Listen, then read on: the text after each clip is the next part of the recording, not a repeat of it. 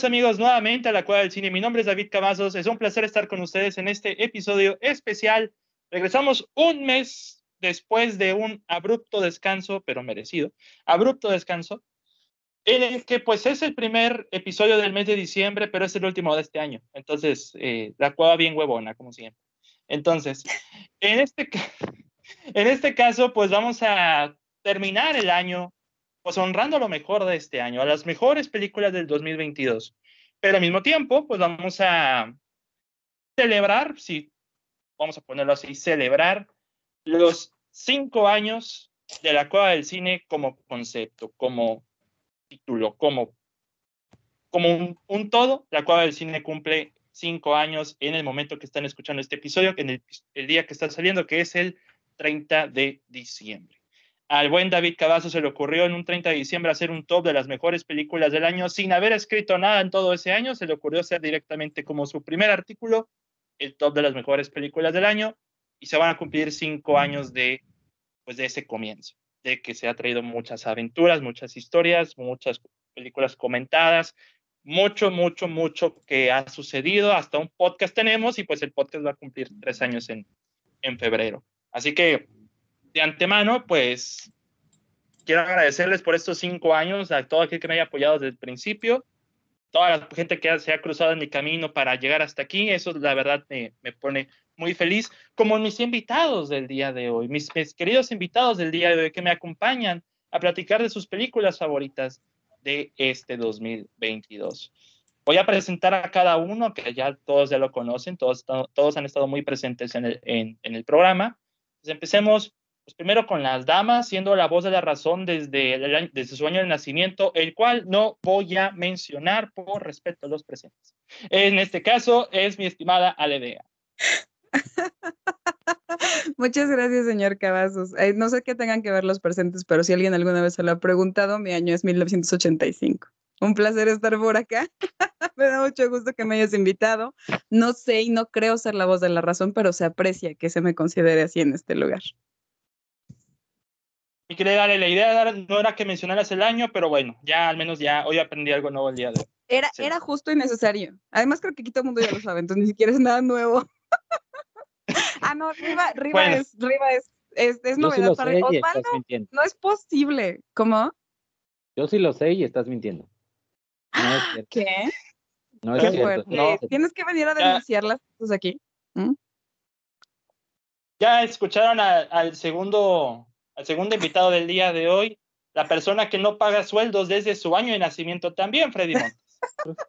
Es correcto, señor este, David, muchas gracias por la invitación. No sé si efectivamente seguía yo en la presentación, pero pues ya me metí todo chismoso y aquí estoy, aquí estoy presentándome, pero le agradezco mucho la, invitación y además pues con casa llena y qué casa, salvo un indeseable que anda por ahí este, un poco los demás invitadas. Híjole, es que sí es indeseable, ¿eh? Sí es indeseable sí, hoy. Y sabe que lo adoro, pero hoy es indeseable.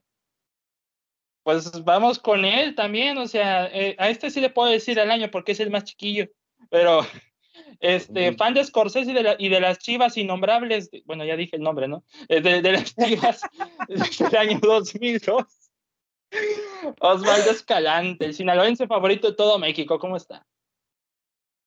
Híjole, pues encantado de estar aquí de vuelta ya con una nueva ilusión que es que son las chivas de Paunovic, que vamos, que volamos. ¡Vamos! ¡Vamos! Con esas chivas. Bueno, es como un propósito, es eso, es, ese sueño de Osvaldo es como un propósito de año nuevo. Yeah, no, no, dura, no, América, no dura eh, ni la se semana y no lo enfrentar a las gloriosas chivas de Paunovic en la final de la Copa Sky. No, no se nos hizo esa final épica que queríamos, caray, qué pena. contento, contento de estar aquí. Saludos ahí a, a, todos. Y haciendo la transición épica al cuarto invitado, Ribacun. Eh, espérate, espérate, mi presentación, amigo. Eso, ya. de pronto dije, me voy a no, ya, ya. Dale, dale, Osvaldo, dale, rebaño. Osvaldo, llevo, llevo, o sea, llevo como media hora eh, imaginando, escribiendo mi, mi, guía para presentar a cada uno y, y, y no, no, todo puede Freddy se metió, ¿eh? Freddy se metió. Yo al menos lo hice smooth. Pero no me presenté, pero, puede ser una cosa ahí misteriosa, pero. Bueno, mi presentación era pues eh, la persona que anda tojando medio Twitch desde su año de nacimiento y acosando a Hilary Duff, Ribacum. Y el más viejo de todos. No, bueno, no, No. sé. No, Pero el Por más la calvo sí. dijo- por ya la información que pedrada, se ¿eh? filtró. No, no, no, por la información que se filtró, no. No, no, no. Pero no el más soy el calvo sí, eso sí. No, no, definitivamente. Eso sí, eso sí. Eh, Yo creo que tampoco, ¿eh? Por otro cuadrillo ahí, yo creo que tampoco. Bueno, dejen de ser algo como el, el más de algo, por favor. El que tiene más barba, ya, basta. Eso sí, eso muy bien. Ahí está, eso sí, eso sí. ¿Qué onda, mi David? Buenas noches, gracias, muchísimas gracias por la invitación, felicidades por, por todos estos años de, de este contenido tan chido que, que armas con, con toda esta excelente compañía, con el hermano Chiva. Son las chivas de- del profe Pauno y del- de las chivas de hierro, eh, cuidado, cuidado, que también hierro. Quisieran los americanistas tener ahí a un Quisieran, quisieran. campeón. quisieran. Ahí vamos, ahí vamos, ahí vamos. Bueno, Como diría una canción aquí silenciar de esos Regiomontana. Ya, como diría una canción aquí Regiomontana, pues estos viven en una cárcel de ilusiones, estos vatos. Pero bueno, está bien. Este, Gracias, mi Dave, gracias. Esto es así. yo ni sé de fútbol, pero al menos estoy atento a, a, a, a las esperanzas de la gente y pues mi, mi trabajo es arruinarlas, ¿no? Pues entonces, pues lo bueno. Este, Es lo que hay. Mis estimados, pues de antemano a ustedes cuatro, muchas gracias por acompañarme en este episodio especial, por cada uno de ustedes, pues le ha aportado al podcast todo un, grandes momentos en este año, muy buenos momentos este año. Y en esta ocasión, pues ya eliminando un poco el fútbol del tema, este, voy a, a, pues, a explicarles cómo va a estar un poquito la dinámica de este episodio especial. Pues vamos a hablar de las mejores películas del año. Cada uno de nosotros tenemos nuestro respectivo top 3, nuestro respectivo top, top 3 de, de las mejores películas del 2022. Será muy poquito, pero como somos cinco gentes, son 15 películas. Entonces, algo, yo me imagino que en algún punto, en alguna, nos vamos a repetir. Si es así, pues no hay problema, pero pues reafirma la recomendación, ¿verdad? Pero eh, para este caso va a ser algo pues muy especial saber, porque yo, ustedes ya han de saber y lo han de haber visto en Letterboxd o en algún lado, cuáles son mis tres preferidas. El señor Montes ya sabe, pero tiene la decencia de no decir nada. Este, Osvaldo quizás ya sabe, pero en el caso es que lo interesante es que yo no sé nada de ustedes. No sé cuál es su top y eso es lo que me llama la atención, porque pues sí ha sido un año muy interesante y, y pintoresco para el cine. Y pues para este caso, para este caso la dinámica, pues aparte del top 3, nuestras menciones honoríficas pues van a ser eh, pues, las que teníamos dentro del top 10, del número 10 al 4. Y con esas pues vamos a estar arrancando como mención honorífica. Este, eh, ah, cabe, cabe aclarar otra cosa. eh, bueno, al menos mis tres películas pues iban en ese orden. El, el resto del top pues puede variar, puede algunas ser cambiar, otras. O sea, el punto es que son las 10 películas más chingonas que hemos visto este año. O sea, es lo más interesante todo esto. Quiero empezar primero, pues, con, con Riva, directamente en esta primera etapa que sería del 10 al 4, ¿cuáles fueron sus, eh, sus menciones honoríficas?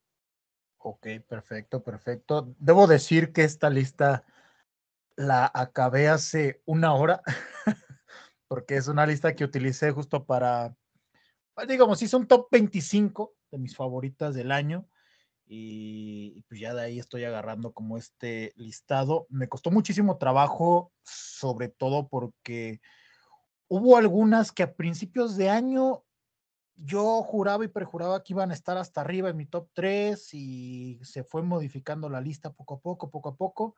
Entonces, como para empezar, y justo con, con esta idea, la película que pensé que iba a ser mi favorita del año y algunas otras la terminaron desbancando, 3000 Years of Longing, o era solo una vez un genio, eh, una, una gran cinta, un- un- una locura ahí de George Miller que, que me voló un poquito la cabeza, tiene sus detalles, pero increíble. Crimes of the Future en el, en el número en el número 9, eh, seguido de Triangle of Sadness, que justo la tuve oportunidad de verla en, días anteriores. Ya estoy viendo por ahí caras, ya sabía que me iban a hacer caras, ya sabía.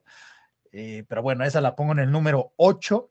La peor persona del mundo que yo no recordaba que no la había agregado, que no la había agregado en mi lista del año pasado, porque todavía no la veía y fue justo con uno de los aquí presentes, el señor Osvaldo Escalante, que tuve oportunidad de verla. Eh, de hecho, la vimos cara a cara, rostro a rostro, y, me vio despotricar contra la protagonista. ¿eh? no, no, no lloré. no lloré. beso y beso, ¿no? No lloré, no lloré. Me, enojé mucho, eso sí. Me enojé Ah, mucho. sí, cierto. en la función sí me enojé mucho con la protagonista, debo decirlo, pero no, no, llorar no, llorar no. Eh, la que sigue sí me hizo llorar. La que sigue es una cinta que sí me hizo llorar. Pensé que iba a estar más arriba, pero siendo honestos, creo que había productos de mejor calidad. La película belga Close, una cinta que tuve oportunidad de ver en el Festival de, Morelia, con un mensaje increíble, con actuaciones de estos chamaquitos realmente espectaculares que te, ah, te mueven muchísimo el corazón y las entrañas y los sentimientos. En cuanto tengan oportunidad de ver Close, de verdad que es una cinta que no se pueden perder. Huesera. Huesera está en mi lugar número 5, una película mexicana que igual se estrenó en el Festival de, de Morelia. Una gran sorpresa para mí, absoluta, una película de cine de, de género que nos habla como de estas inquietudes de la mujer al momento de que se va a convertir en madre, pero todo a través de metáforas que utiliza el, el- con, con herramientas del cine de terror. Una gran cinta y para mí, para mí creo que ah, quizás la mejor película mexicana de, este año, seguido de Pinocho de Guillermo del Toro, que está en mi número 4 la mejor película animada de este año. Quien diga lo contrario está mal, está erróneo, y si quieren nos agarramos a guamazos donde me digan. Es la mejor película animada del 2022. Espectacular. Toda la confección técnica, eh, el discurso, los diferentes discursos que trae la cinta, Guillermo del Toro se, voló la, la barda. Y pues de ahí está mi, mi listado del 4 al número 10. Mi buen David. Excelente, eh, excelente, mi estimado Arriba. Fíjate, qué bueno que mencionas Close, porque Close, o sea, no está en mi top 10, pero por eso quiero hacer el top 50 de, de mejores películas del año de la cueva, en el blog, claro, porque ahí sí está Close. Ahí sí está Close, porque no quiero dejar pasar a hablar de, de Close y de varias películas que pues han sonado mucho este año y que merecen su mención. Por eso quiero hacer el top 50, que ya llevo el 70% del escrito y pues el mismo viernes, el mismo día que hacer el podcast, lo van a tener. Entonces, voy en el orden que me siguen apareciendo ahí en pantalla. Mi querida Ale, por favor, ilústranos con tus menciones honoríficas del, del 10 Va al a 4 estar- de manera regresiva. Va a estar Stranger Things en el 4, ¿eh? Eh, Stranger Things va a estar, en el- de hecho va a estar en el, sí, en el 4, justo. No, no, no, la serie de la América, la serie de la América es así. Obviamente, ahorita vamos a regresar a esa polémica porque se sabe que es la mejor serie de, la, de, de todo el año. Ya se habló de eso. Vayan a las, vayan haciendo autopsias a respaldarme. Dicho lo anterior, creo que lleva una desventaja grande porque, por ejemplo, Riva puso muchas, muchas cosas que, bueno, muchas películas que no se han estrenado y como yo siempre soy la necia que quiere hasta el último momento poder verlas en cine, por ejemplo, la de Lucas Dont o la de Huesera o etcétera, pues no he tenido como el chance. Entonces, bueno, de acuerdo a lo que yo pude ver en cine o por ahí se, se, se filtró en alguna plataforma, mi número 10 es de un director mexicano que yo adoro y admiro y aprecio muchísimo, que se llama Joaquín del Paso, y es El hoyo en la cerca, que se estrenó por ahí en el Ficunam y luego tuvo su corrida comercial y etcétera. Entonces, en el 10 El hoyo en la cerca, que a mí me parece una maravillosa película y la aprecio bastante en general el trabajo y todo lo que tiene que ver con Joaquín del Paso. En el número 9 está una película que disfruté como pocas en el año y aprecié mucho también verla en pantalla grande, que es Everything Everywhere All at Once. Los Daniels me siguen pareciendo una joyaza. No, no puedo esperar a ver qué más tienen que hacer. Las actuaciones son maravillosas. Osvaldo está haciendo un sinfín de caras que usted, querido escucha, no ve, pero un sinfín de caras que ni siquiera puedo ¿Cuándo trae descifrar un porque son un chingo. Está, Sí, está de chiquito, está chiquito, denle dejan chance. maravillar con cualquier cosa. Sí, en eso estoy de acuerdo. ustedes. Cállese, chamaco, cállese. no- le hagan caso al que, vaya, que le va a las chivas, por favor. No sabe lo que dice. No, no, no tiene nada que ver eso, pero. O sea, no sabe de fútbol, pero sí de cine. Bueno, lo importante es que usted no está viendo esas caras, pero yo sí. Y e- explicar esto mientras las descifro es un relajo, oiga. En fin, Número güey. 9. Número 8. Me voy a ir por Tar de Todd Field. Tar me parece una película maravillosamente hecha. Me encantan las actuaciones, no solo obviamente de Kate Blanchett. También tiene que ver con Nina Hoss, por ejemplo, me fascinó. Y no se diga Noemí Merlant. Entonces, gran película. Me parece una fuerza, sobre todo femenina, muy importante. En la 7 traigo una que yo sé que al menos hay una persona aquí que me respalda, que es Crimes of the Future, del señor David Cronenberg. Peliculaza maravillosa. Viggo Mortensen, Lia Seydoux. Esta, ay, se me fue el nombre, ¿cómo puede ser que Kristen Dunn? No es cierto, Kristen Stewart. Stuart. Kristen Stewart. Gracias. Eh, justamente me, me gusta cómo se desarrolla, a pesar de que no es como tal, creo, tan protagonista Kristen Stewart, me gusta mucho lo que hace, pero Lia Seydoux y Viggo Mortensen están espectaculares.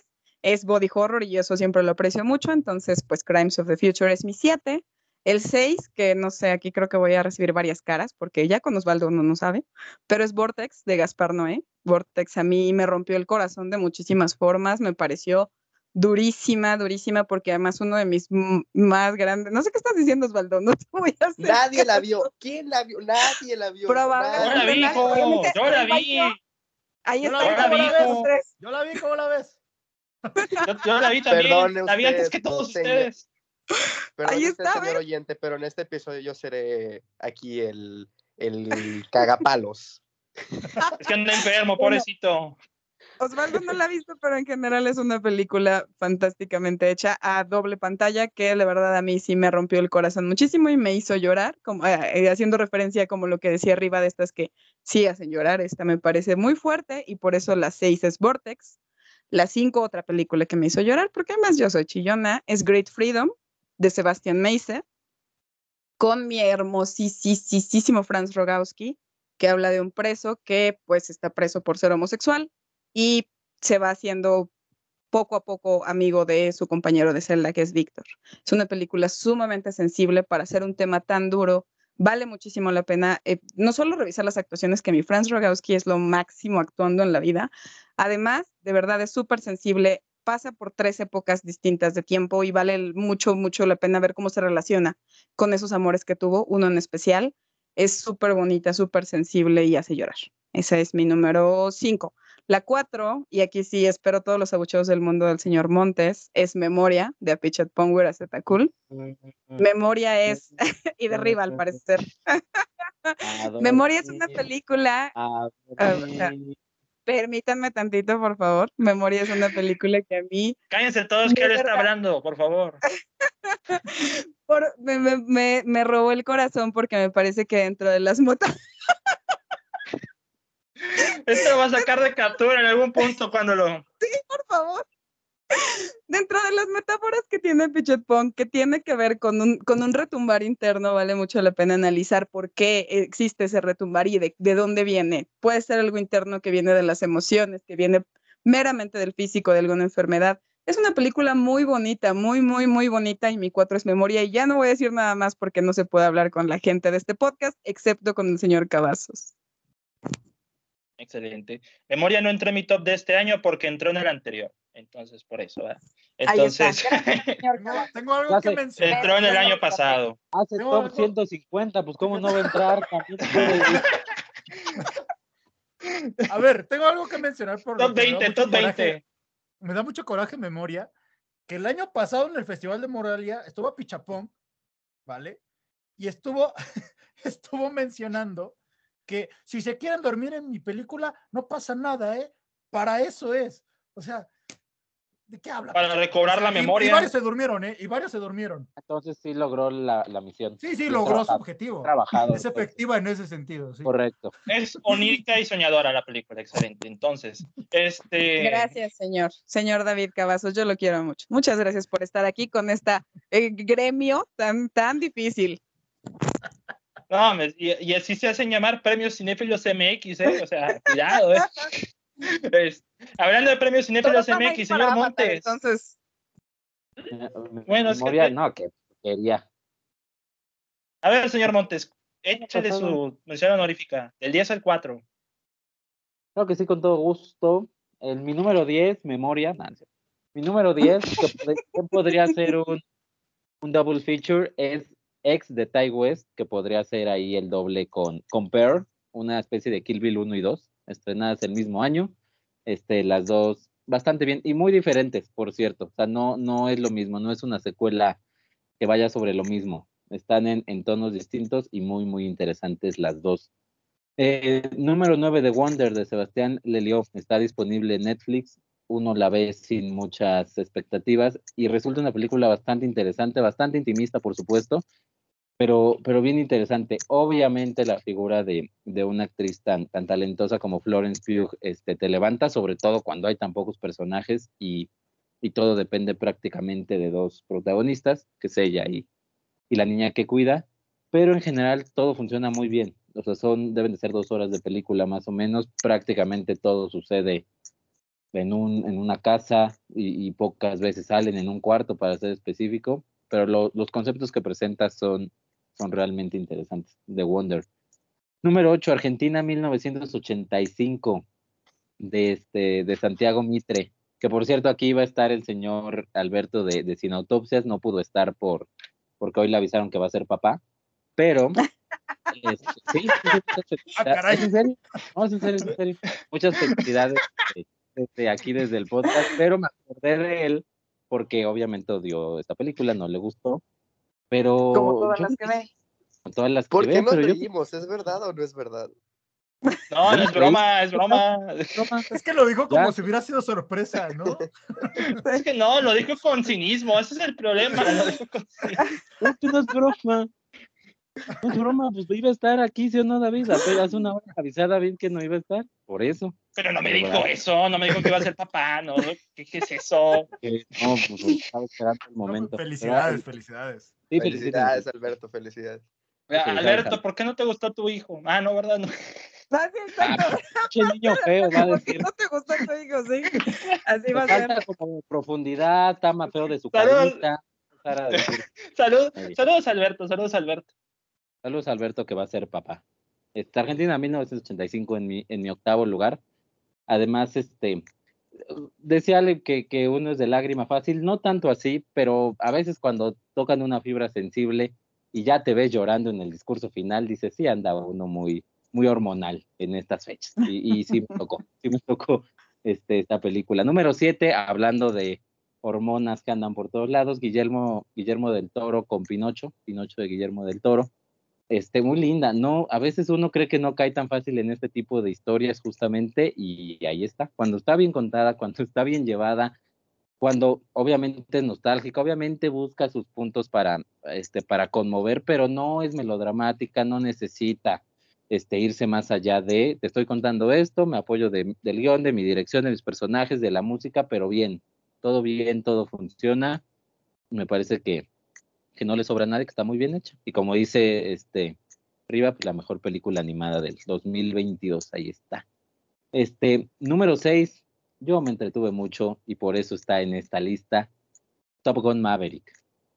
He caído, he, he sido fan de, de, Top Gun Maverick, no soy fan de la primera para nada, la película ahí dominguerona de Canal 5, y de repente entra uno a ver esta película y dice, ah, caray, porque está bien hecha, o sea, es un, es un producto bien hecho, es un producto que sabe, otra vez, sabe dónde tocar, sabe dónde ser nostálgica. La cara de Ale, pobrecilla. Ah, porque ella, acuérdate que es de, de izquierda, pero, pero no pasa nada.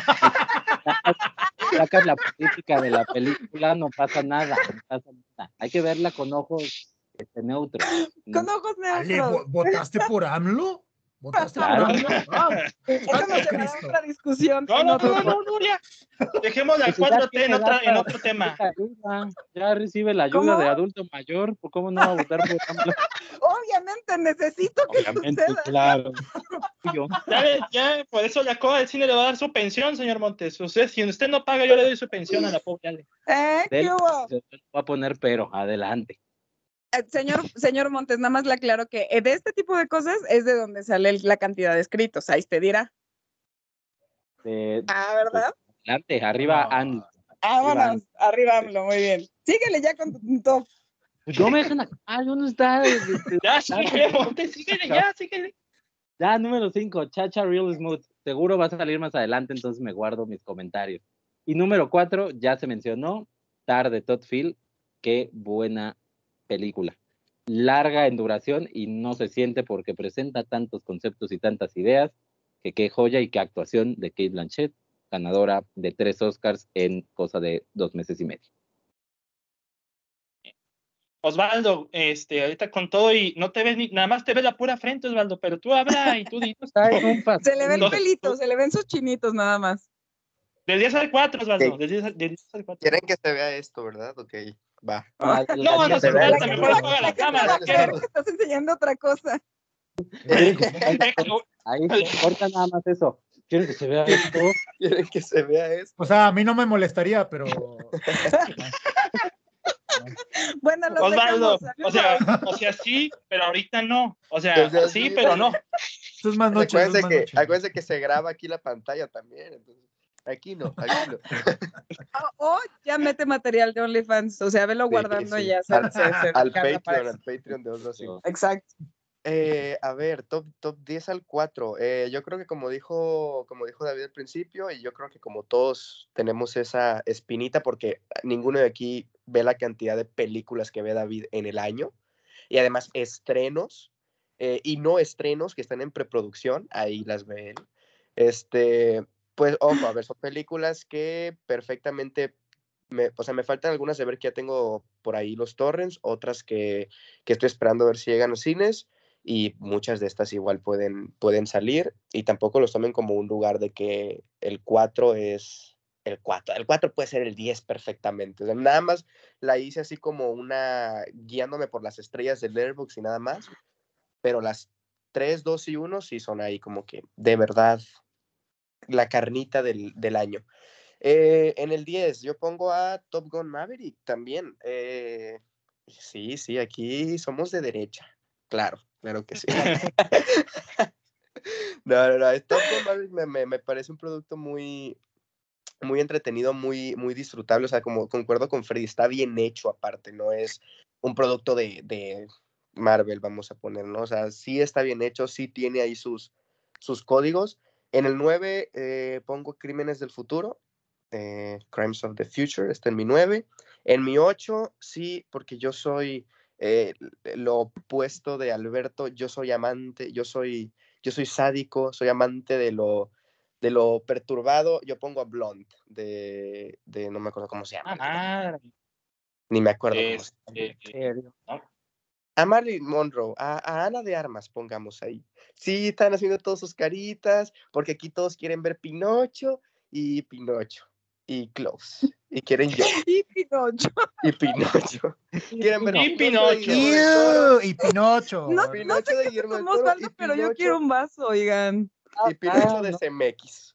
Es lo único que quiero. Osvaldo llegó temprano al estado de ebri- ebriedad, eso sí ya lo puedo confirmar. No, a ver, es una pero película, sírvanmelo a mí, por favor. Es una película que no volvería a ver, pero pero igual, o sea, aquí hay varias películas que no volvería a ver, no significa que no las que no me hayan gustado. En el 7 aquí el único que se va a enojar yo creo, bueno, no sé, no conozco la opinión de los demás, pero es Freddy. eh, es, es, es Nope. Nope. Ah. Nope. Ah, la madre. Ya se enojó. Ya hasta movió la cámara y todo. Ya la quitó, ya la quitó. No he visto películas este año, no soy David. Yo no me he visto la película turca del 2030 que apenas va a estrenarse. Entonces, ahí está. Está muy buena, ¿eh? las Cinco películas- estrellas. Las películas que Cinco vi estrellas de las están, las películas que vi están entre Nope y Top Gun Maverick. Esa es la línea de películas que vi este año, para que, para que entiendan. En el 6 pongo Síguele, síguele, Osvaldo, síguele. En el 6 ahí sí pongo Pinocho, de CMX, no es cierto, de Del Toro, obviamente, ya se habló. Ya se habló, obviamente, todo lo que es esta película. De hecho, no sé cuándo se esté publicando este, no sé si primero va a salir este o el artículo de Freddy de las películas que marcaron el año, pero ahí va a estar. No sé, pero Eh, este sale en 30. Bueno, más o menos en la misma fecha, ahí va a estar, ahí voy a, le, le dediqué un pequeño escrito a Pinocho. En el, ¿cuál va? El 5. En el 5 pongo The Northman, una película que tengo ganas de volver a ver, eh, que la vi en cines en su momento. Se estrenó muy temprano en el año, entonces no la tengo tan fresca. Eso también le va a jugar en contra, pero recuerdo que me gustó mucho y que fue una película que, a ver, eh, lo más mainstream que ha hecho Robert Eggers, obviamente, pero no me parece que malo, ni mucho menos. O sea, me parece una buena película de acción nórdica. Entonces, por ahí está. En el. ¿Cuál va? Cuatro, ¿no? En el cuatro. En el cuatro, pues, sí, es el cuatro o el tres, no sé en cuál voy. No, del cuatro, ya, del cuatro. en el cuatro pongo. En el cuatro pongo una película que, que, que estaba ahí entre lo mejor de mi año y sí es de las películas que mejor la pasé dentro de lo que cabe. O sea, no es una película divertida, pero sí es de las mejores eh, experiencias que tuve, pero la tuve que sacar porque entró otra que más adelante verán. Es All Quiet on the Western Front, de la película alemana de Sin Novedad en el Frente. Me parece una, una gran película de guerra. De hecho, le dedicamos un podcast ahí con el buen David. Entonces, no sé, no sé si alguno la voy a tener en su top 3. No creo, pero la verdad, no, la verdad no. Mucho, yo disfruté mucho de esta película. Y ya, sería mi, del 10 al 4. Ah, me toca a mí, me toca a mí, vamos a ver. Y en el número 10 voy a hacer trampa, tengo un empate. Una porque es la opción obvia y la otra porque para, para vernos diversos, para vernos diversos, porque no todos son cosas gringas, ¿verdad? La opción obvia en el puesto 10 son Los Fabelmans de Steven Spielberg, película casi casi autobiográfica que le tira amor al cine, este, más como, como aventuras, cúmulo de aventuras, y el mejor cameo que he visto de David Lynch en, en, en la vida prácticamente. Pero la opción que quiero meter aquí en el 10 y que probablemente se lo pueda robar es probablemente una de las sorpresas más gratas que he tenido en todo este año y que ha sido un fenómeno en todo el mundo, es prácticamente RRR o RRR, triple R con R de recio, como dirían los regios. Este, miren, raza, está en Netflix para que la vean. Son tres horas de una, de una película de historia, tigres volando, explosiones, alguien castigando con un látigo mientras canta y para variar es un musical. Entonces, todo eso te lo compras al instante, todo eso te lo venden al instante, o sea, prácticamente todo lo que está sucediendo en esa película es una locura total, pero son las tres horas con mejor ritmo que se pudieran haber tenido en todo este año, comparada con otras producciones que duran tres horas. Y si Hold My Hand o o Shao Papá no gana mejor canción original, Natu Natu se lo, se lo roba sin sin problemas. Este, en el puesto número 9 puse una de las películas que vi más reciente, que es El Menú. El menú de Mark My con Ralph Fiennes, Annette Taylor-Joy y Nicholas Holt, que para mí se me hace tan deliciosa como una hamburguesa con quesito. La verdad es que es una de las experiencias más extrañas, subversivas y que es lo más cercano a una, a una versión de Succession, pero en la cocina. Y si ustedes van a ver la serie de The Bear con esta película juntas, es el perfecto double feature para, para que la puedan disfrutar. En el número 8 tengo una película que yo no daba ni un peso por ella. Cuando vi los trailers en el cine dije, ¿quién rayos pidió esto? Y cuando la vi en el cine dije, qué callada de hocico tan grande. Y es la película protagonizada por el cienciólogo favorito de Hollywood, Tom Cruise, Top Gun Maverick. En el número 8 eh, la verdad, ya la decepción de Ale Vega se ve, se siente, ya se percibe. este, tengo que um, decir, tengo que decir que lo esperaba de cualquiera menos de usted, señor Cavazos. De verdad. Pues yo te platiqué la película, por eso dije. Bueno, pero ya más adelante vas a estar más contenta, ahorita voy a decir por qué. En el puesto número 7, pues puse otra de las experiencias más gratas que he tenido en el cine, que ese es The Northman, el norteño, para, para la raza. Probablemente la película más digerible de, de Robert Eggers, pero es de esas películas que son de ensueño en cada apartado. Y Alexander Skarsgård por fin actúa bien desde Succession, Anya Taylor-Joy como siempre bien, este, Nicole Kidman en lo que podría ser uno de mis papeles favoritos y vaya, es, es el Rey León, pero este, cínico vamos a ponerlo así, vamos a ponerlo así. Ale va a estar contenta con esto porque en el número 6 puse Tar, con Kate Blanchett, precisamente.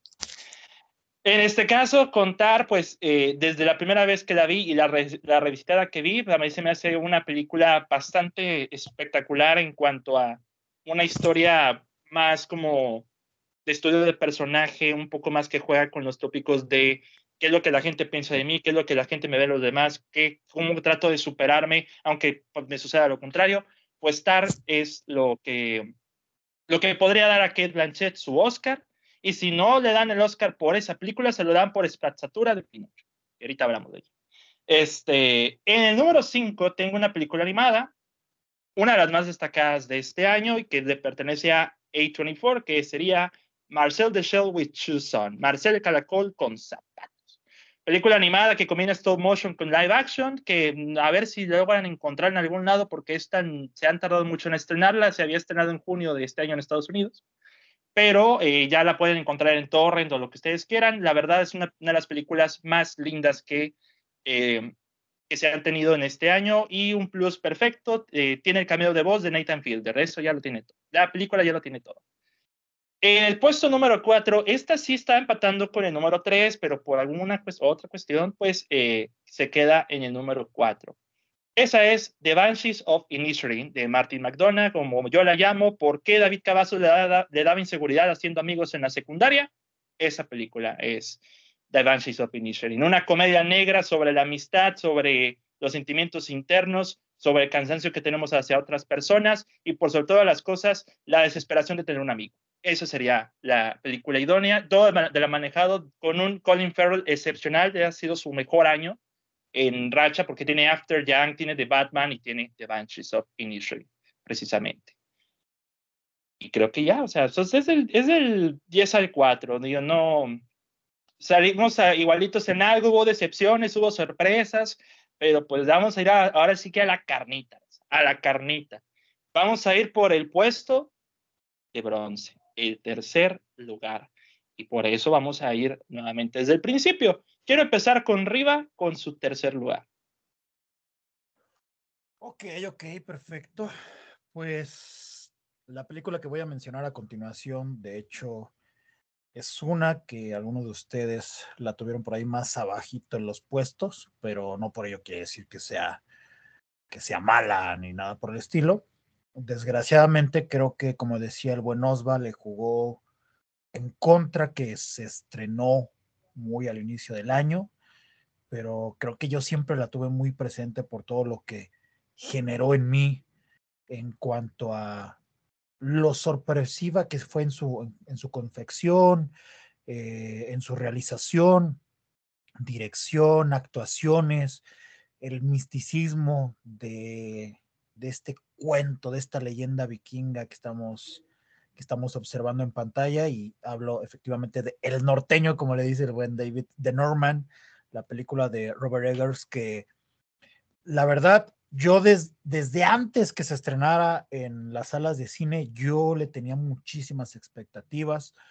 por lo que significaba el director, por lo que nos había entregado, a pesar de que tenía dos, solamente dos películas anteriores, eh, como es El Faro y The Witch. Eh, aún así tenía la vara muy alta y creo que no me decepcionó para nada. Sí hubo pocas películas que se acercaron en, en cuestión de epicidad. O sea, quizás Top, Top Gun Maverick, ¿no? ya, que lo, ya que lo mencionaron varias veces. Pobre Top Gun Maverick. no, no, pero. Suena Hold My Hand de fondo ahí. no, es que saben qué pasa con, Top Gun Maverick. Es épica, pero desde un plano muy comercial. O sea, es de ese, de ese producto, de esa hamburguesa bien cocida, bien hecha, que sabes que no es carne de rata, que es carne eh, de, buena calidad. Saludos a McDonald's. Saludos, saludos a McDonald's.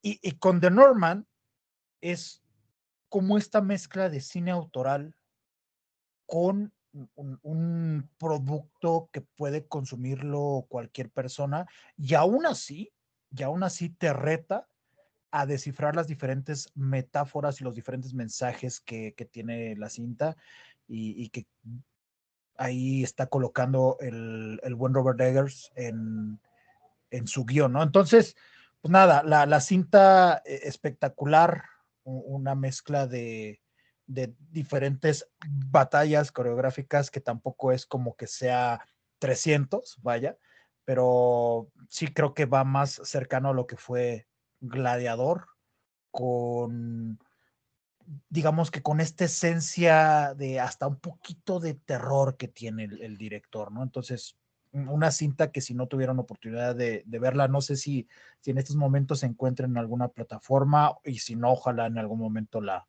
la puedan colocar, ¿no? Creo que ya está en opinar, HBO, ¿no? Estimados? ¿Ya está en HBO? Creo que ah. sí. Me parece que ya está en HBO. Para, ¿Algo que opinar, que mis estimados? No, efectivamente, yo creo que como bien dice arriba, eh, eh, si bien es una de las películas que a lo mejor son pues más, más approachable de, de el señor Eggers, la realidad es que también es súper, súper violenta. Y eso se le agradece, o sea, lo digo en el mejor de los sentidos y lo digo porque de verdad es parte de la experiencia, ¿no? De la cruzada, de si quieren llamarlo el viaje del héroe, llamarlo como ustedes quieran. La realidad es que toda la violencia y la sangre que hay de por medio es súper visual, es súper agradable y yo y creo que igual que arriba disfruté muchísimo de Norma. Entonces sí es un gran acierto de Eggers, creo. Bien, mucho. Freddy, Osvaldo. Pues este, la señora. La, ¿qué, la ¿Qué dijiste? la señora. La señora. Eh, no, pues ya lo mencioné ahorita un poquito, digo, para intentar extendernos un poco, ya que es el puesto de arriba. Eh, sí, a mí sí me jugó, digo, no me jugó en contra que se haya estrenado antes, o sea, se estrena en el momento que sea, la verdad es que la disfruté muchísimo en su momento, pero hay muchas películas que, que, que o sea, las, las otras dos bueno, mi top 3 las acabo de ver hace de dos meses para acá, ¿no? Entonces como que eso ayuda a que la tengas más presente, a que, a que también las experiencias y los sentimientos que te dejó los tengas más a flor de piel incluso todavía. Pero, pero de Norman sí es una película que el haberla visto en cines eh, fue una experiencia brutal, o sea, desde, desde el sonido, con esos gritos de, de, de, de los vikingos, ¿no? El, el dolor incluso eh, se traspasaba al espectador. Entonces yo sí, sí tengo muy buenos recuerdos de The Norman y por eso incluso aunque no entro en mi top 10, pues quise mencionarla, aunque sea por encimita. Muy bien. Estimado Montes. Sí, digo, estoy, estoy de acuerdo con todo lo que dicen, porque además es pues una historia, lo decía Alejandra, el viaje del héroe clásico, creo que lo dijo hace ratito, ese Rey León, o sea, hay mil, mil historias, o sea, esta se ha puesto mil veces en la, en la pantalla, muy, muy shakespeariano, pero si lo hacen bien, o sea, si lo van a hacer con esa calidad, si va a tener este, este nivel de producción, si a pesar de ser la misma historia va a haber momentos que te siguen asombrando por la dirección o por lo narrativo, mira, cuenta 80 mil veces la, la misma historia. Muy personal, a mí me gustan más las dos anteriores de, de Robert Eggers, o sea, me gusta más este, El Faro, me gusta más The Witch, pero sí. bien con, con The Norman en este salto a lo, a lo dramático, ¿no? Sí, de hecho, eh, comparto un poquito con Freddy. Para mí creo que la mejor de, de, Eggers es El Faro. Hasta la fecha sigue siendo El Faro, para mi gusto. Sí. Pero eso no evita que, que The Norman, siendo una película que sea más digerible para otras audiencias, porque con justa razón esta película salió muy cara y salió perdiendo, aunque en, en VOD como que terminaron compensándolo un poquito. Eh, The Norman sí es una película, se puede decir, de esas de antaño, que tipo, no sé, Gladiador, de esas películas con trama bien basicota, pero eh, grandes, grandes, grandes y manejadas a la... Sí, o sea, no, no, tenía otra palabra para describirlo. No, está bien, está bien, sonó raro, pero está bien. O sea, no, pero te entendimos, o sea, te entendimos, te entendimos. Sí, claro. Básico, en el sentido más claro de la palabra básica, no en los tiempos de ahora estúpidas redes sociales. Pero bueno, este. Es como si me hubiera dicho, eh, porque tú eres anciano, o sea, sí soy anciano, pero suena feo, ¿no? Pero suena no, no, no, pero, o sea, por ejemplo, sí. por poner un ejemplo, Avatar, eh, Avatar, ya sea la primera o The Way of Water, es una historia muy sencilla, muy básica, pero grande en, en todo su apartado técnico lo que tú quieras.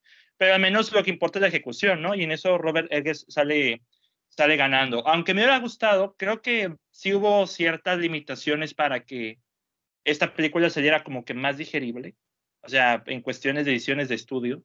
Pero al menos esperemos que Norman eh, eh, sea un estandarte para aquellas películas blockbuster de autor.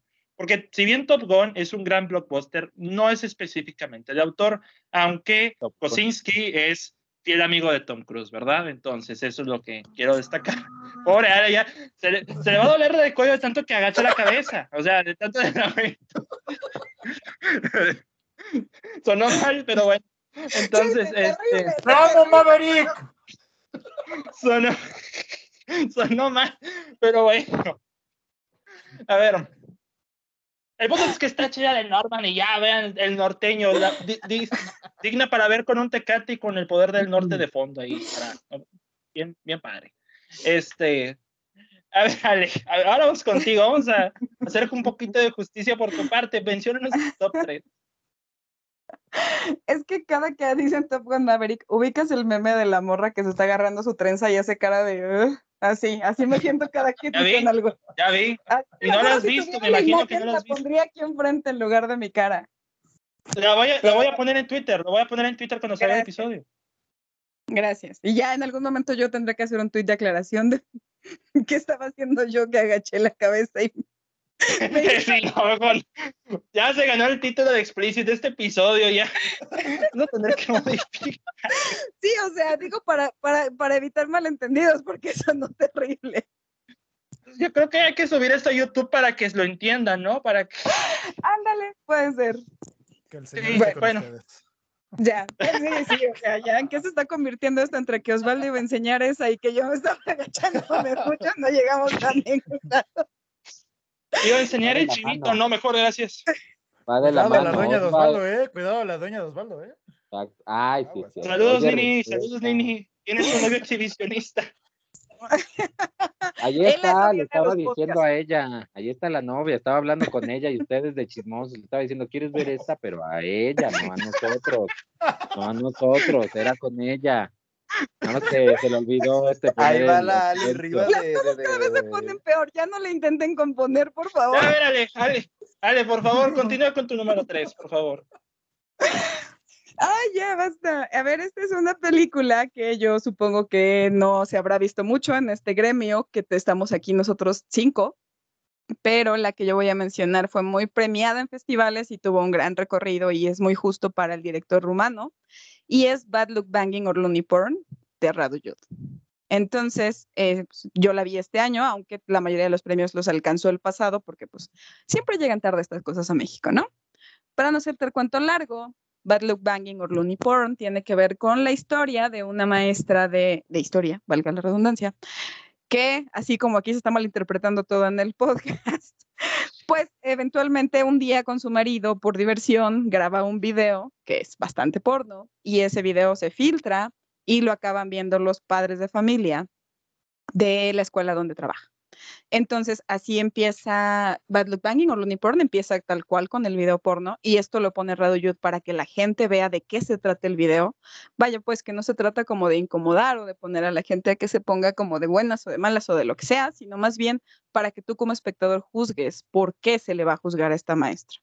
Y ya de ahí, eh, Radio Youth comienza con, una, em, con un recorrido por las ciudades, de, perdón, por las calles de, de, de Bucarest, específicamente, donde vive esta maestra, y pues observamos que esta, esta ciudad está llena de consumismo, está llena de, la- propias palabras sexistas, está llena de imágenes sexuales, y sin embargo, pues la que está bajo, eh, eh, digamos, a punto de ser quemada en leña es la propia maestra por un video que ella ni siquiera quería filtrar de ninguna manera.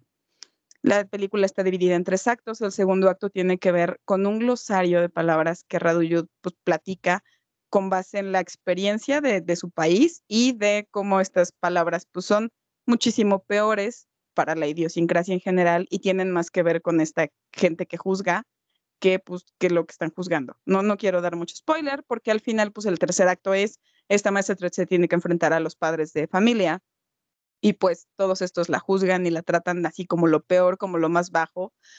Y pues lo que hace aquí el director es pues decir un poco como de, pues tendremos que revisar desde dónde nos creemos superiores a la gente y desde dónde creemos que podemos juzgar a los demás. Y lo hace por medio de comedia, lo hace por medio de historia, le da un recorrido de verdad a lo que fue el tema el tema de la idiosincrasia rumana y son grandes las actuaciones, aparte lo hacen en una época pandémica, entonces además vemos cosas bien singulares como la gente con los cubrebocas o los funerales que se hacían en casa. Tiene mucho, mucho de dónde recorrer y de dónde sacar las opiniones de, esta película.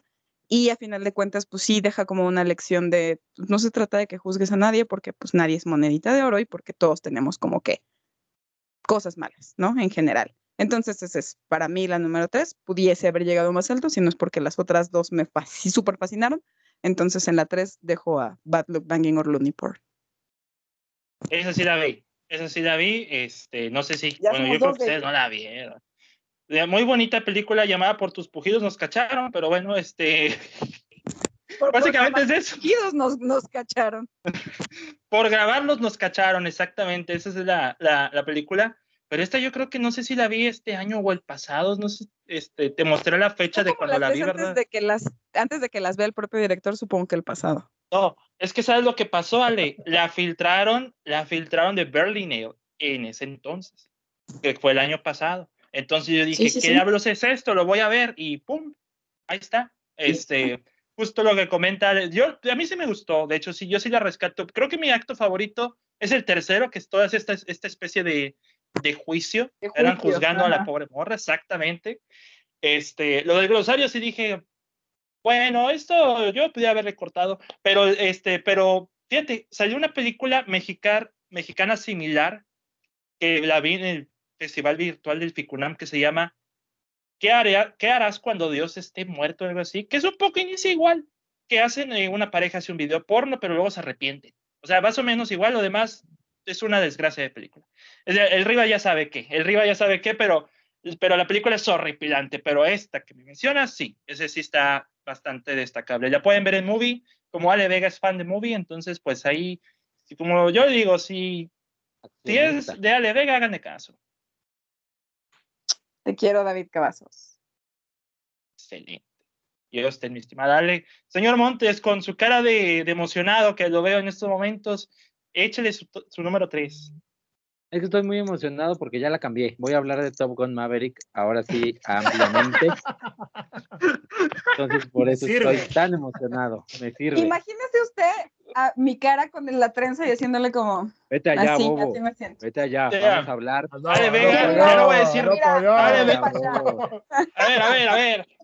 A ver. Orden en la sala. Orden en la cueva, por favor. ¿Qué mira, bobo? Ay, esta gente futbolera. Cada vez me da, me, me da rareza esta gente. Pero bueno, este. A ver, a ver, Freddy, por favor, fuera de bromas.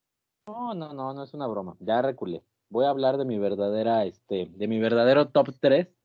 En el puesto de bronce está una película surcoreana, ya todos podrán más o menos saber cuál es, Park Chang-wook con Decision to Live. Peliculón. ¿De qué trata? Es, es muy sencilla la trama y, la pueden encauzar en un montón de películas, pero ahí viene lo interesante. ¿De qué trata? Es un detective, este, em- tiene que investigar el, la muerte de un hombre en una montaña. Todo parece ser que, que es un accidente en un primer momento, pero obviamente este, hay, hay cosas que lo llevan a pensar que no es así y que lo llevan a pues empezar a colaborar con la esposa de esta persona, ¿no? De este hombre. Y a raíz de eso se empiezan a desarrollar una serie de cuestiones que probablemente ya sepan hacia dónde va, pero de todos modos no las diré para no, para no hacer mayor spoiler y dejar que se lleven por este viaje. Pero es un poco lo que platicábamos ahorita con The Northman. La trama como tal es, es, es un clásico, o sea, eso lo hemos visto en muchas películas desde hace mucho tiempo, incluso hay un, hay un género, subgénero cinematográfico que está enfocado en esto, entonces la trama o la idea es sencilla, el tema es cómo la pones en pantalla y cómo llevas tu historia hacia allá. Y finalmente te das cuenta, como dice el propio director, que más que una película sobre misterio, sobre una mujer fatal o demás, pues es un, es un romance y es, es uno de los grandes romances de, de este año y conforme va avanzando y conforme vas este, dándote cuenta que el tema del misterio es, es el segundo plano de la historia principal, pues descubres la, la historia de amor de este, de este 2022. es muy fuerte y sobre todo cuando se empieza a encauzar el final, cuando empiezas a ver cuál va a ser el desenlace de los personajes, hacia dónde van, qué decisiones han tomado, qué cosas que no vimos ahora estamos viendo, cuando empiezas a ver todo eso, dices, eh, wow, o sea, qué, qué viaje eh, el que nos llevó Park Chang-wook aquí, y al final pues dices, eh, esto, ¿no? O sea, este, este romance puro, aunque esté en capas y, y no sea la primera, pues la primera visión, me parece que es un producto muy bien logrado, este de Decision to Live. Bien, mi estimado. Mira, yo sí puedo decir, coincidir contigo, o sea, la trama sí es igual de sencilla, pero yo creo y siento que este es un claro ejemplo de montaje, de cómo se monta una película, en pocas palabras. O sea, lo que esa es la magia de una película, a final de cuentas. El montaje hace que una historia como esta funcione. Así pasó con The Norman, el montaje también lo, le ayudó bastante. Y la verdad, este, para ser de las pocas que veo de, de Park Chan Wook, prácticamente para mí me pareció una película bastante, bastante bien lograda. Y de hecho, pues a mí me tocó verla en un double feature. Vi esta primero y luego Nope. Pasé bien contento y luego pasé medio triste a ver Nope. Entonces, porque yo también coincido con el señor Montes, yo no fui fan de Nope. Entonces, pues vaya, prácticamente. Que estuviéramos mensos, ¿no? También. Ni que estuviéramos No, todos mensos. Bueno, ya, ya, eh, antes de que se armen las broncas, yo os voy a decir que Decision to Live está muy buena y vaya, vale, vale mucho la pena. No sé si en movie, pero sí es una gran, gran, gran película. No solamente de misterio, sino también como que de romance. Muchos dicen que es como un adjetivo muy sexy la película. Y no los culpo, porque sí tiene elementos así. Pero vaya, vale, vale mucho la pena. No sé quién más la haya visto. Yo, Yo nada más y iba a decir tengo que una... Montes, no te Ah, puedes estar burlando de Osvaldo nomás porque está muy tomado, ¿sí? No, no, no, mira, todos hemos estado tomados, pero que nos guste una porquería como Nope, eso no todos. Eso no es de todos. los son divertidos, tómalo como, como un Claro, es que... Sí, no, no. No, no es ahorita, ahorita lo. Sabe Es que es comedia elevada, ¿no? amigo. Es comedia elevada. Como el terror. Es comedia elevada, claro, y terror elevado, tienes razón. Adelante, Carmelita Salinas, os va. Yo tengo, un- yo, es que, mira, yo tengo una duda. Eh... Freddy. Ok, Freddy, ok. Está bien. A Luego ver, nos, a ver, luego ¿cuál es tu duda? ¿Cuál es tu duda? Luego nos arreglaremos tú y yo, Freddy. Eh, pero tiene que ser ¿Cuál es fuera de cámaras. No, Es no, que no, aquí duda- el pleito aquí, el pleito en vivo. ¿Cuál es la duda? No, porque David va a, a- va, a esta- va a renegar por dentro porque el episodio va a ser muy largo, porque él es productor como yo y sabemos ambos lo que es que los, podca- los podcasts salgan muy largos. Entonces, No se Yo me he aventado aquí, pláticas con el señor Cavazos de tres horas en el podcast, así que Pero ándale, diga la el duda. Cavazos te ama. a Aparte el que- a mí me El que no va al punto, eh, eso es, eso es una realidad. Eso es una realidad. Y dos, el que se está extendiendo es Osva, no puede hablar de Decision to Live. No, a ver, o sea, porfa. Va, mi duda, mi duda. Es que Decision to Live es, es, es, es- está en mi top. Ok, no sé si uno, dos o tres. Sí sé, pero no les voy a decir todavía porque mi duda es, ¿la cambio y la digo en mi tres para, para No, si hablar está de en más ella? alto, tú hablas de ella cuando tocan el número. Ok, Ya tú lo simplificas y todo, pero ya tú, tú, tú cuando claro, te ¿no? toque esa película vayas al grano. Vale, claro? va. Va, entonces ahorita hablo de Decision to Live. Eh, mi tres, mi tres es una película que vi hoy y que no pensaba, bueno, sí le tenía muchas expectativas, pero, pero no sé, ha- había algo que decía yo, igual y no me, no me, no termina por colarse, y, y sí, sí, sí terminó por colarse, que es la ya mencionada por, por muchos de ustedes, Tar, eh, película dirigida por Todd Field y protagonizada por Kate Blanchett.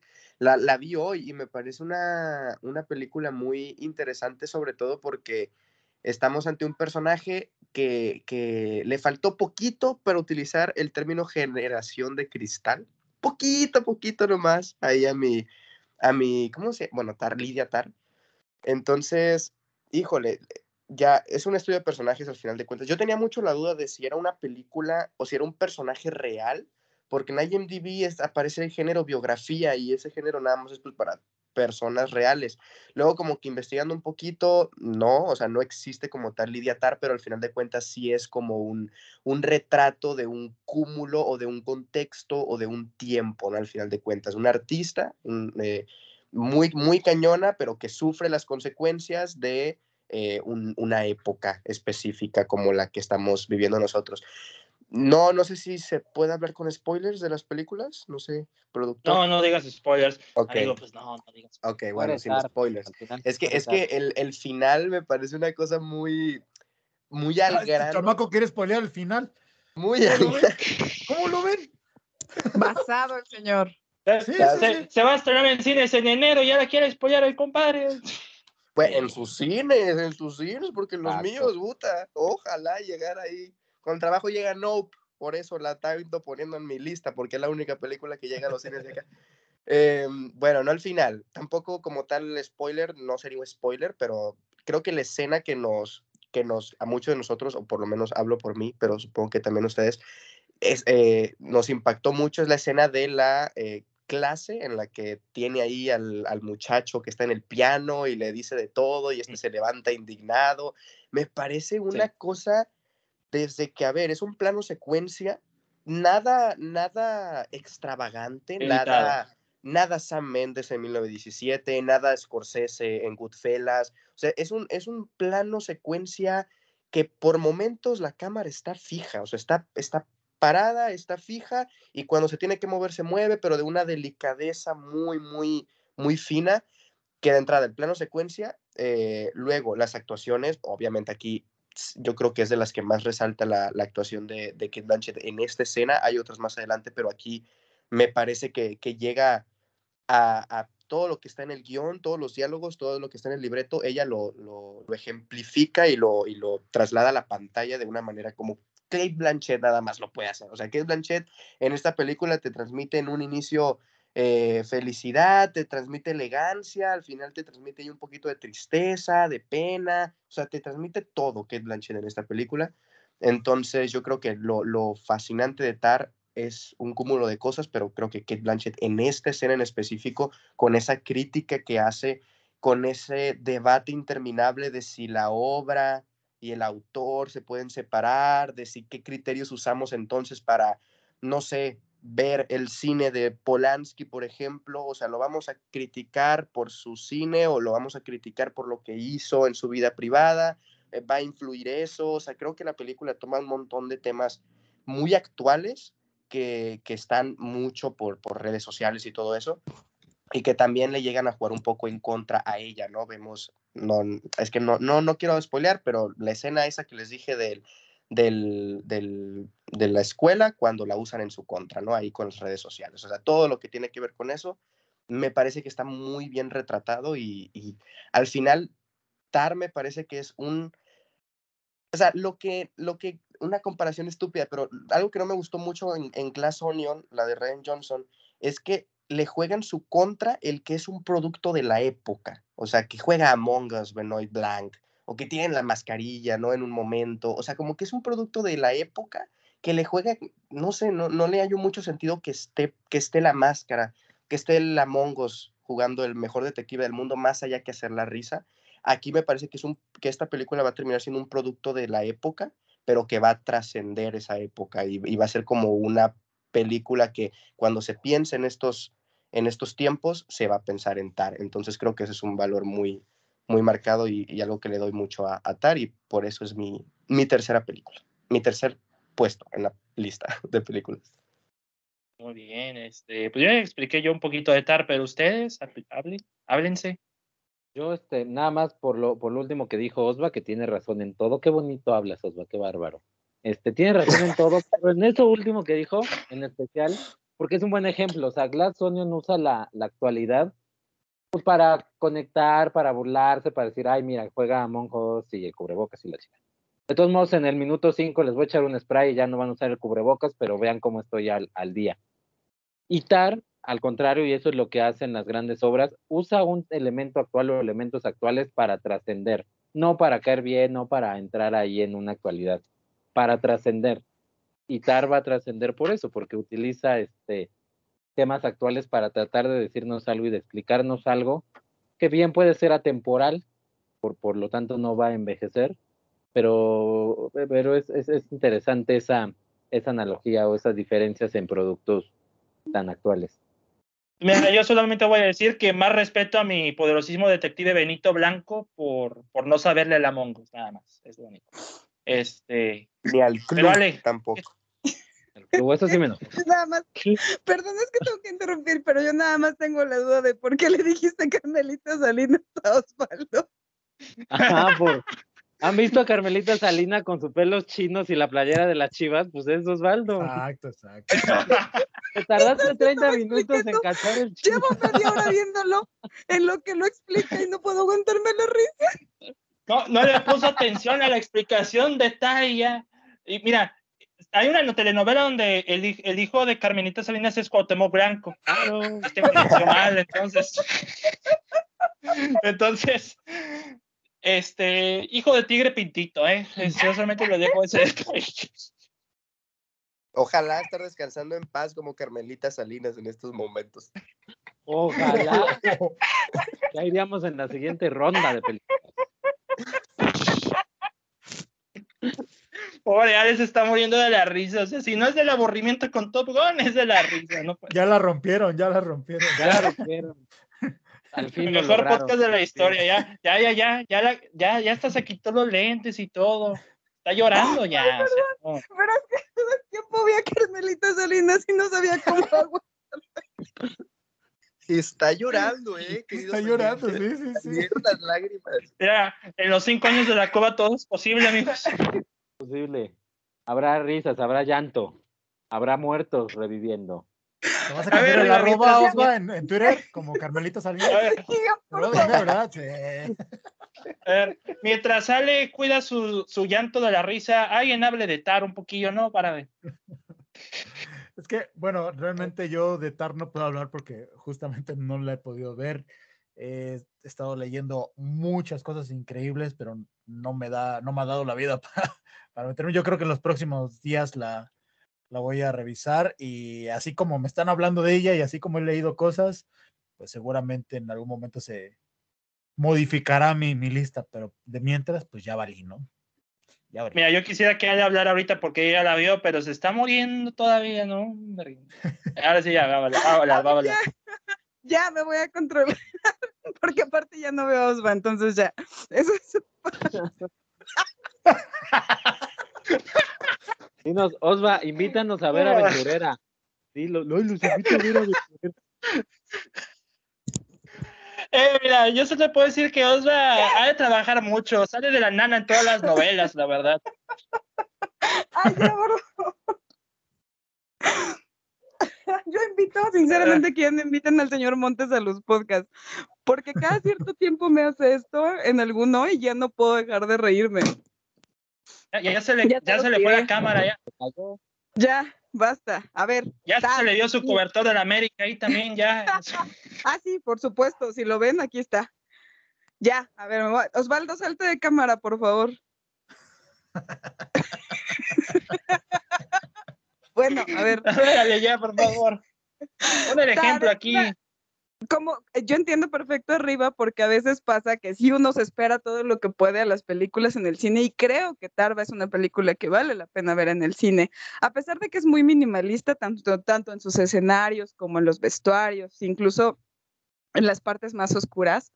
Creo que sí es una película que, que, que sí es importante que se vea en pantalla grande y eso me parece súper valioso porque a pesar de que todo se carga en Kate Blanchett, sí hay muchas partes que sí creo que podemos eh, checar los detalles. Como te decía, las actuaciones de Nina Hoss o de Noemi Merland me parecen muy destacables. Es un trío muy poderoso, pero además estamos viendo como ciertas partes de la vida de Lydia Tarr que conforme las vamos descubriendo encontramos donde es vulnerable, ¿no? Es una mujer que vive para la música, que difícilmente se va a dedicar a otra cosa o va a voltear a ver otra cosa, a excepción de que le salga una nueva obsesión. Y ya todos los que vimos ya sabemos cuál es esa nueva obsesión y cómo puede perderse en el camino, ¿no? Entonces, sí es un drama que a mí me parece que aunque todo el mundo va a juzgar a Lidia por sus decisiones y acciones, pues es difícil, porque es una mujer apasionada. Y como es apasionada, pues también uno entiende que cuando se deja llevar la gente por las pasiones, pues es complicado. Eso es mucho la, la dualidad de Lidia Tari, creo que eso es muy valioso. Yo no me atrevería a juzgarla, y ese final que nos quería spoilear Carmelita Salinas, me parece también que esta discusión, porque si bien a algunos les puede parecer una especie de caída, a mí más bien me parece que mientras pertenezcas a lo que te gusta no está mal. Entonces está debatible, está padre, y creo que sí, en cuanto arriba la vea, deberíamos de discutir el final porque sí vale mucho la pena. Sí, por respeto a los presentes, no spoilers, y pues, como diría Carmen Salinas, ay, chat. Pero bueno. Ay, ah, ya pude hablar en paz, gracias. Bueno, ya, bueno. Ahora sí voy yo, ahora sí voy yo, por fin, ya. Vamos a, vamos a ir al grano, ya. Ya todos se despiden las caras, ya. Este. Una opción bien obvia. El número tres, tengo una película que todo el mundo está amando, que todo el mundo está adorando, y que yo llamaría el Boy Meets World, pero fascista. Ese sería Pinocho, de Guillermo del Toro. El Boy Meets World fascista. Boy Meets World fascista. Me gusta, me gusta. Gran descripción. gran descripción. Los van a de saber qué es Boy Meets World, pero bueno, que vea Girl Meets World y ya después hablamos. Entonces, este, Pinocho, de Guillermo del Toro. Pues mira, en un año en el que tenemos múltiples versiones de, de Pinocho, como la horripilante versión de, de CMX, luego tenemos una versión animada que salió que no tengo ni la más remota idea de, de dónde, tenemos esta versión de Guillermo del Toro que más que un llamado a, a portarse bien y, obedecer a los adultos, es solamente un llamado a, aprender y vivir. Es lo único que recalca esta película, con un enorme y perfecto desarrollo de Yepeto, de, eh, de Sebastián G. Grillo, porque lo, lo, repito y lo reitero, si no, si no fuera por el alcohol, Pinocho no existiría. O sea, ni en, las, ni en los deseos más profundos de Yepeto para ser un hijo, no, o sea, jamás imaginé que involucraría el alcohol. Entonces, este, no, amigo, la magia de Disney no existe, el alcohol sí, entonces con el alcohol se soluciona todo. Para es lo que nos enseña Pinocho. este, la música, me, la música me gusta mucho. Chao papá, si no gana el Oscar a mejor canción, ya, para que vean, si nominan a Taylor Swift, todavía voy a votar por Chao papá. O sea, así, así de cañón está la, así de cañón está la cosa. Es más, todavía votaría por Hold My Hand de Lady Gaga antes de otra cosa. O sea, no, imagínense, así de grave está el asunto con mi estimada comadre Taylor Swift. Este, ¿qué puedo decir de Pinocho que ustedes ya no han dicho antes? Hasta lo platiqué hora y media, hora y cuarenta con Riva y carta de odio a Cinemex. Este. Nuestra carta de odio a Cinemex. Nuestra carta de odio a Cinemex y las cinetecas también que no, no, no, no, no duran mucho con boletos este, libres. Este, Tuve la oportunidad también de verla en inglés, en inglés me gustó más. Y miren, si no les gusta eh, Tar con Kate Blanchett, al menos vean esta, y porque Kate Blanchett es un chango que se llama basura. Ya lo hemos visto todo en esta, en esta versión de, de Pinocho. Se llama basura Kate Blanchett. Y ya sabemos cómo están. O sea, Kate Blanchett está en todo. Ya estuvo en Marvel, ya estuvo en Hot Fuzz y lo que tú quieras. Y miren, es un simio en Pinocho. Y esta, este niño Pinocho al principio es muy desesperante, pero ya cuando ya, anda cuestionando a, a, Dios y al crucifijo, dije, este niño ya me cae bien, este niño no se anda con jaladas. Entonces, eso también algo, algo que destacar. Pero por sobre todas las cosas, es un proyecto de muchos años que Guillermo del Toro le ha dedicado, ha luchado porque esa sea la versión que, que se necesita ver. Animadores mexicanos involucrados, y con personajes ya que anteriormente han trabajado con, con Del Toro. Este es un proyecto de hecho con amor de Guillermo del Toro. Y, y si algo la Coda del Cine siempre ha apoyado, son los proyectos hechos con amor. Entonces, para mí Pinocho es mi tercer lugar, aunque, y, como ustedes ya lo dijeron, es la mejor película animada del año, junto con el Marcelito el Caracol, al que no lo puedo abrazar porque como es un caracol, pues lo voy a terminar aplastando el pobrecillo, pero honestamente, los, este, lo que representa Pinocho para mí solamente es vive, aprende a vivir, porque no sabemos si, si mañana ya no estamos. Suena bien profundo eso, pero pues, lastimosamente así es. ya, ya, se me descargó el cerebro de tanto que quería decir de la película, entonces. Em, ¿Saben qué? Ya he ¿Cómo se te escuchado sus opiniones de cada uno de arriba en el podcast de Ale con, en, en la fonda. Este, pero nunca he escuchado al señor Montes hablar de la película. Señor Montes, platíquenos, por favor. Porque nadie le pregunta su opinión a Freddy Montes. Oh, qué fuerte. No, yo sí le pregunté, yo incluso estábamos en la peda cuando le pregunté qué le había parecido Pinocho. Es correcto, es que solo es una opinión para gente de caché arriba, porque no lo veo, sino también tendría derecho a mi opinión. Pero tú no, Osva, tú no, Osva. O medio Osva, lo que sea que veo. Este señor David, Por el pelo de Osva. por el pelo de Osva de, del boiler. Este, eh, eh, Pinocho Guillermo del Toro. Es que, Pinocho, Pinocho, Pi- Pinocho. Sí, es interesante todo lo que comentas porque en efecto rompe con, con lo que conocíamos. Es cierto que, que la propia versión de Disney, que quizás sea nuestra, nuestro punto de quiebre, ¿no? Para todos, tiene sus propias pues adecuaciones o adaptaciones de la obra original. Pero eso no quita que sea muy interesante porque ya se va no, no nada más al tema de hazle caso a, a tus papás, ya toca temas muy, muy profundos, el tema de la soledad, el tema de la familia. Todos los personajes aquí tienen una motivación, hasta el grillo, que de repente no entiendes por qué el grillo iba a ser la, la conciencia de un niño de madera, pues aquí ya, ya lo entiendes, este, entiendes todo, entiendes muchas cosas. Y creo que todo funciona muy bien, todo funciona muy bien, sabe dónde, dónde tocar para no ser nostálgica en exceso, pero cumplir, porque obviamente, o sea, su- su- o parte de su intención o, o- está claro que lo que quiere hacer es tocar los corazones. Pero es eso, o sea, es tocar los corazones de una manera bien hecha, de una manera eh, eh, no tratando de apretar estos, estos cables para hacerlo a la fuerza con la música y con el superdrama, ¿no? Todo, todo en ella, este, todo en ella funciona muy bien, está muy bien construida, no deja de ser una historia de, de aventuras, entonces está, está muy bien hecho por lo de Guillermo del Toro, que además no soy el ma- mayor fan del cine de Guillermo del Toro, ya lo he dicho aquí, pero, pero aquí sí, aquí sí me ganó. A todos les ganó, a todos, sin duda alguna. O sea, con- mira, este, conozco a muy poca gente que no le ha gustado Pinocho y respeto sus opiniones, equivocadas, pero respeto sus opiniones. Pero bueno, No, respeto nada. este, que no respeto. Ay, señor Montes, el gruñón favorito de, del podcast. Este, hablando de gruñones y con, cabe- con cabello explotado de boiler, Osvaldo Escalante, ¿cómo, ¿qué opinas de, de Pinocho?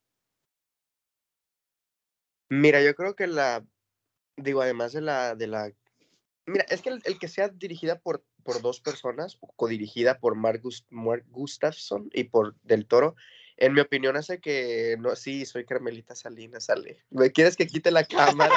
¿Quieres que quite la cámara para que no te rías? Ya se tromó la pobre. Ya, ya se tromó, ya, ya. Estoy hablando de Pinocho. A ver, quiero, quiero hacer una pausa. Tengan en cuenta que esta es la primera ronda de, de películas. Y llevamos hora y media de podcast. Entonces, darle rápido. es, sí, amigos, por favor, sería el asunto pobre. Ale ya está toda con la cara así de. Mira, ya le hice un favor. Aquí a los dos, a los señores del Le quita la que se pueden reír de los chistes de otro señor con lentes. Solo los que tienen lentes se ríen de esos chistes. Porque son Mira. a los que les falla la vista. Mira, jamás pensé que. eh, Que arriba, no soy la única. Mira, me alegra mucho que en, la, pod- en el podcast de la Cueva del Cine tengam- tengamos de invitada a Carmen Salinas en su primer, en su primer año luctuoso. Entonces. ya, Osva, dale Es, con es Pinocho. que veo, veo, veo a Ale y, y recuerdo lo que dijeron y bueno, ya ahí está. Pinocho, Es que, ¿por qué Osvaldo nos está enseñando su pelo? Ese es mi pleito. Además, con la cara alargada también, ¿no? Hombre, es como que, bueno, está bien. Ya, voy. ya, Ya quité ya. la cámara. Está.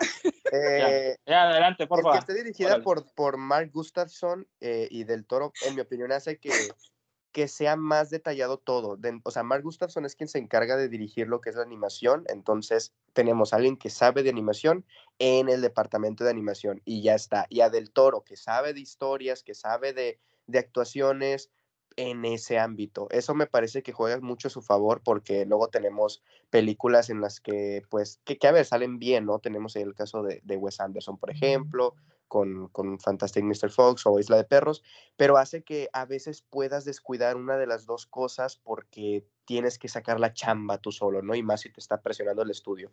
Entonces aquí eso, y también que la película dure dos horas y haya un, eh, un contexto de, de Gepetto antes de Pinocho, un pre-Pinocho, pues hace que también eh, el, personaje sea mucho más rico, ¿no? En su, en su historia.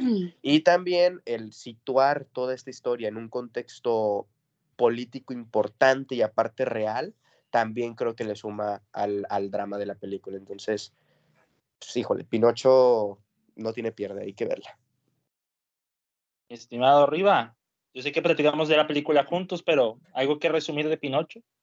Sí, realmente nada más volver a, mencionar y enfatizar el hecho de, de este gran discurso de rebeldía que utiliza del toro para poder contar esta historia que como bien decía Freddy, no empalaga en ningún momento. Y, creo que esa virtud que tiene la cinta se logra gracias a la oscuridad que le imprime, tanto a la, a la técnica que utilizó el diseño de personajes, el contexto, como dice Osva, que, en el cual colocó a, Pinocho y a todos los personajes que hay alrededor.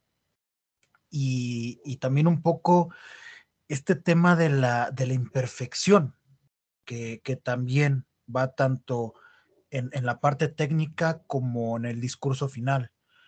Esta parte de la imperfección en la cual eh, Guillermo del Toro se escuda para hablarnos de, de que no debemos dejarnos llevar por una sociedad que está esperando lo mejor o lo perfectible de parte nuestra, sino con todo y nuestras imperfecciones podemos brillar y podemos encontrar personas con las cuales podamos congeniar, que es algo de lo que sucede con, esta cinta o, en una generalidad. Agregado, pues, el contexto político, agregado también el tema de la muerte, el cual está rondando constantemente, el aprovecha tu día a día porque pues, no sabes cuándo, cuándo vas a caer en el limbo, entonces creo que esta versión de Pinocho de Guillermo del Toro es una, una maravilla.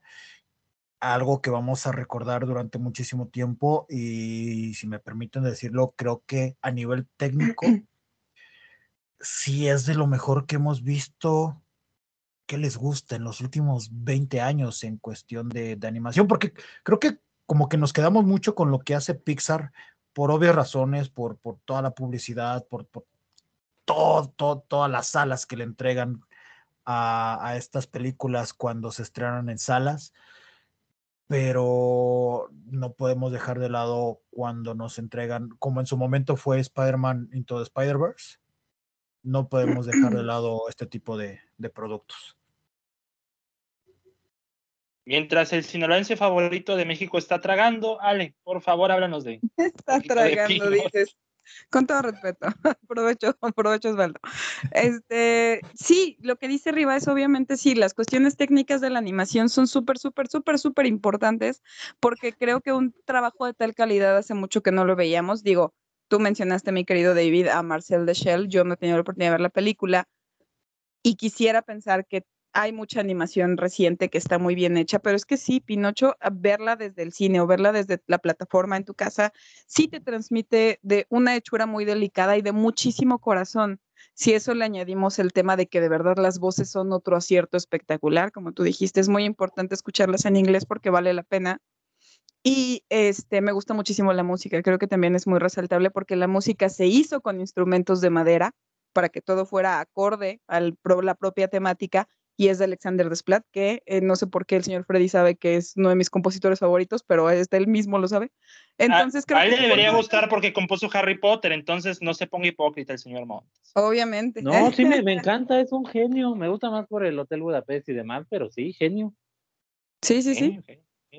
No, hey, justo eso es lo que platicábamos alguna vez de Alexander Desplat. Y creo que, o sea, si uno se fija en la hechura de muchas, desde muchas áreas y desde el tiempo que la llevaba haciendo y creando en, en, la idea como tal Guillermo del Toro, pues es que es un producto que de verdad no tiene una sola cosa mala que yo pudiera mencionar. O sea, a mí me parece que está llena de elogios, es súper bonita y no me imagino una animación que se le pueda equiparar. Al menos no se me viene así de bote pronto a la cabeza y creo que sí, sí, o sea, vale, vale la pena que esté en todas las listas del mundo.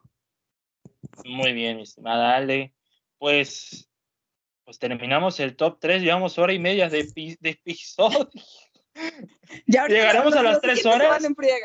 No, no, no. Llegamos a las tres, llegaremos a las tres horas, quién sabe, el récord todavía no se ha roto desde el episodio 100, entonces. A ver, este, Riva, póngase recio, pero con el número 2, por favor. Vámonos recio. Y con esta película tengo mucho miedo por toda la división que creó en su momento. Estoy casi seguro que a alguno de los de aquí presentes esa película no le gustó. No sé a quién, no sé a quién, pero es. Spoiler alert es a Freddy. Yo digo que a mí, yo voto por mí. Simplemente por, por estadística y porque Freddy está aquí, ¿no? O sea, en resumen. Bardo. Bardo, falsa crónica de unas cuantas verdades. ¿Ves? ¿Qué te dije arriba? ¿Te lo aposté o no?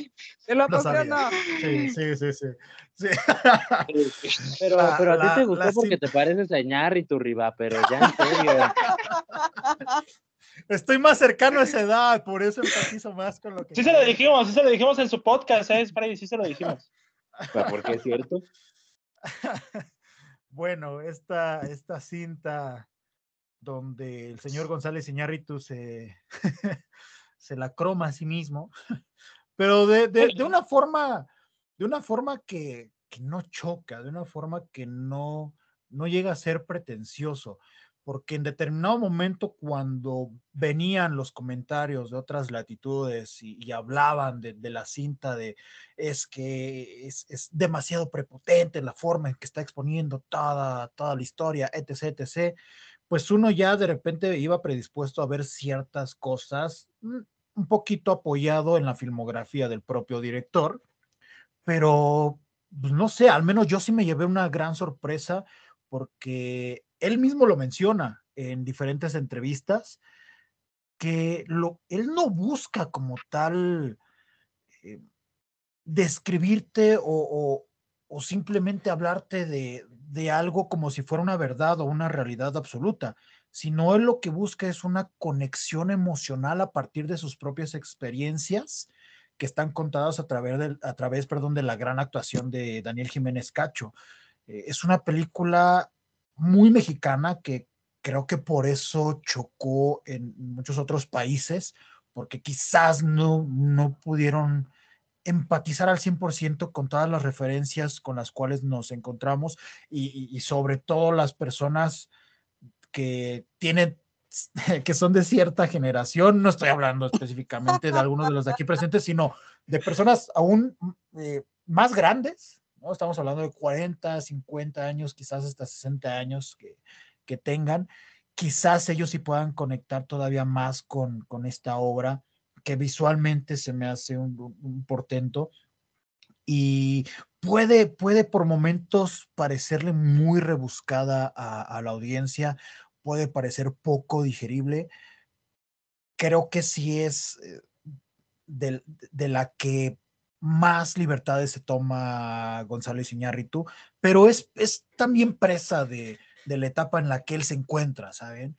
Él ya de cierta manera ya contó ciertas inquietudes que tenía en producciones eh, que, pudimos observar de más atrás en su filmografía, ya digamos que ha evolucionado em, e-, en cuestión de, su edad, de, los temas que tiene a su alrededor y como él también lo pudo hablar en su momento. Esta película sirve como un esquema terapéutico para sacar todos los demonios que tenía adentro y funciona, y funciona. No es necesario que tú conectes, él, él mismo lo dice.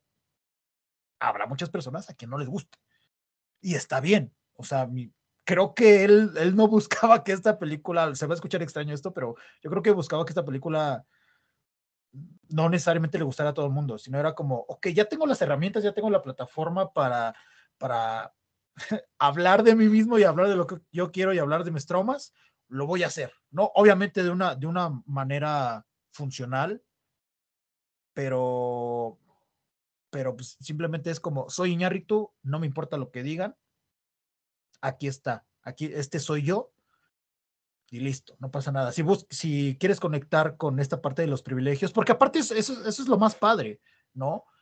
Que él mismo se burla de, de, de, todos estos traumas y de todos estos problemas que tiene. Los acepta, los asimila y los coloca de una forma eh, satírica, ¿no? Que, también es un poco de lo que le da cierto equilibrio a la, a la cinta. A mí, Bardo se me hace una, una maravilla, pero puedo entender a las personas que no les gusta, ¿no?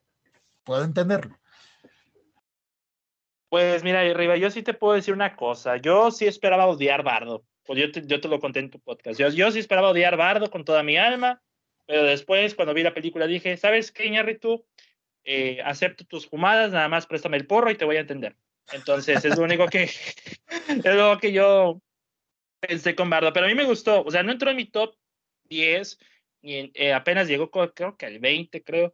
Pero Bardo, personalmente, sí. En tu top 315 eh, no, está, ¿no? Mentira, señor Montes, vi 200 películas este año, yo sí diría que entró al 20. Entonces, ah, cabe claro, señor. Este, mm, me gustó Bardo, me pareció una película que, si bien, como dices tú, o sea, tú no busca dar conciencia ni nada por el estilo, parece una película de desahogo. O sea, esa es una película solamente busca de, de que Iñárritu desahogue sus pesares. Lo único que quizás le podría pesar un poco a la película es que sea algo redundante en ciertos momentos, como que temas que eh, ya en cierto modo ya no sabemos por a dónde van y, o lo repiten o, o, lo remarcan, este, o ya en una escena larga se siente ya de más muy redundante. Pero, realmente yo creo que con Bardo, la verdad es que pues es Iñárritu, es el Fellini de Iñárritu, o sea, el ocho y medio en su máxima expresión. Dio mucho, fe, eh, no sé por qué Iñárritu eh, esperaba el espíritu de Berman si quería pedir al de Fellini después de ser Bardo. Entonces, eh, no sé, pero eh, mira, no sé si él ya la vio o no la ha comentado. Yo, yo sé que el señor Montes, ya sabemos cómo es el señor Montes. Es un Alberto Ruiz, pero en chiquillo, este, hasta con los lentes y todo. Pero sí, el, idénticos. ¿no, hombre? Do, dos gotas de agua, nada más separados por la edad, ¿no? Este, Exacto. Eh, son, son dos payasos del mismo circo, la neta. Eso es lo que podemos hacer. Este, a ver, Osvaldo. Que está comiendo todavía, me imagino. Pero eh, le encantó. Esto, no, no, no, no, sí, a mí me encantó, pero está más adelante en la lista, entonces cuando me toque, hablo. ¡Oh, ¡Hola! ¡Hola! No, yo creo que ese bien, Osvaldo, bien. Para no extender bien. esto. Ok, Ale.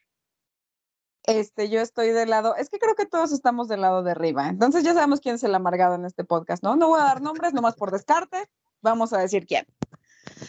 Sí, a mí me gusta mucho Bardo. Agradezco muchísimo las pocas veces que me topé el tráiler en el cine. Yo no sabía qué esperar de la película, pero pues todo el mundo decía, bueno, que autobiográfica, que un poco la explicación de la situación, de su personaje, de su vida, etcétera. Agradezco mucho que sea uno de los pocos trailers que yo he visto que no me está contando realmente de qué va. Y cuando me fui fue una sorpresa que disfruté muchísimo. Sí, sí, se me permite el comentario mamador, creo que es una película que tiene que verse en cine porque yo creo que la gente, por la duración y porque la gente en la casa, como en el momento de hilar, si estás en tu eh, sala rascándote la panza, a lo mejor no te parece tan entretenida.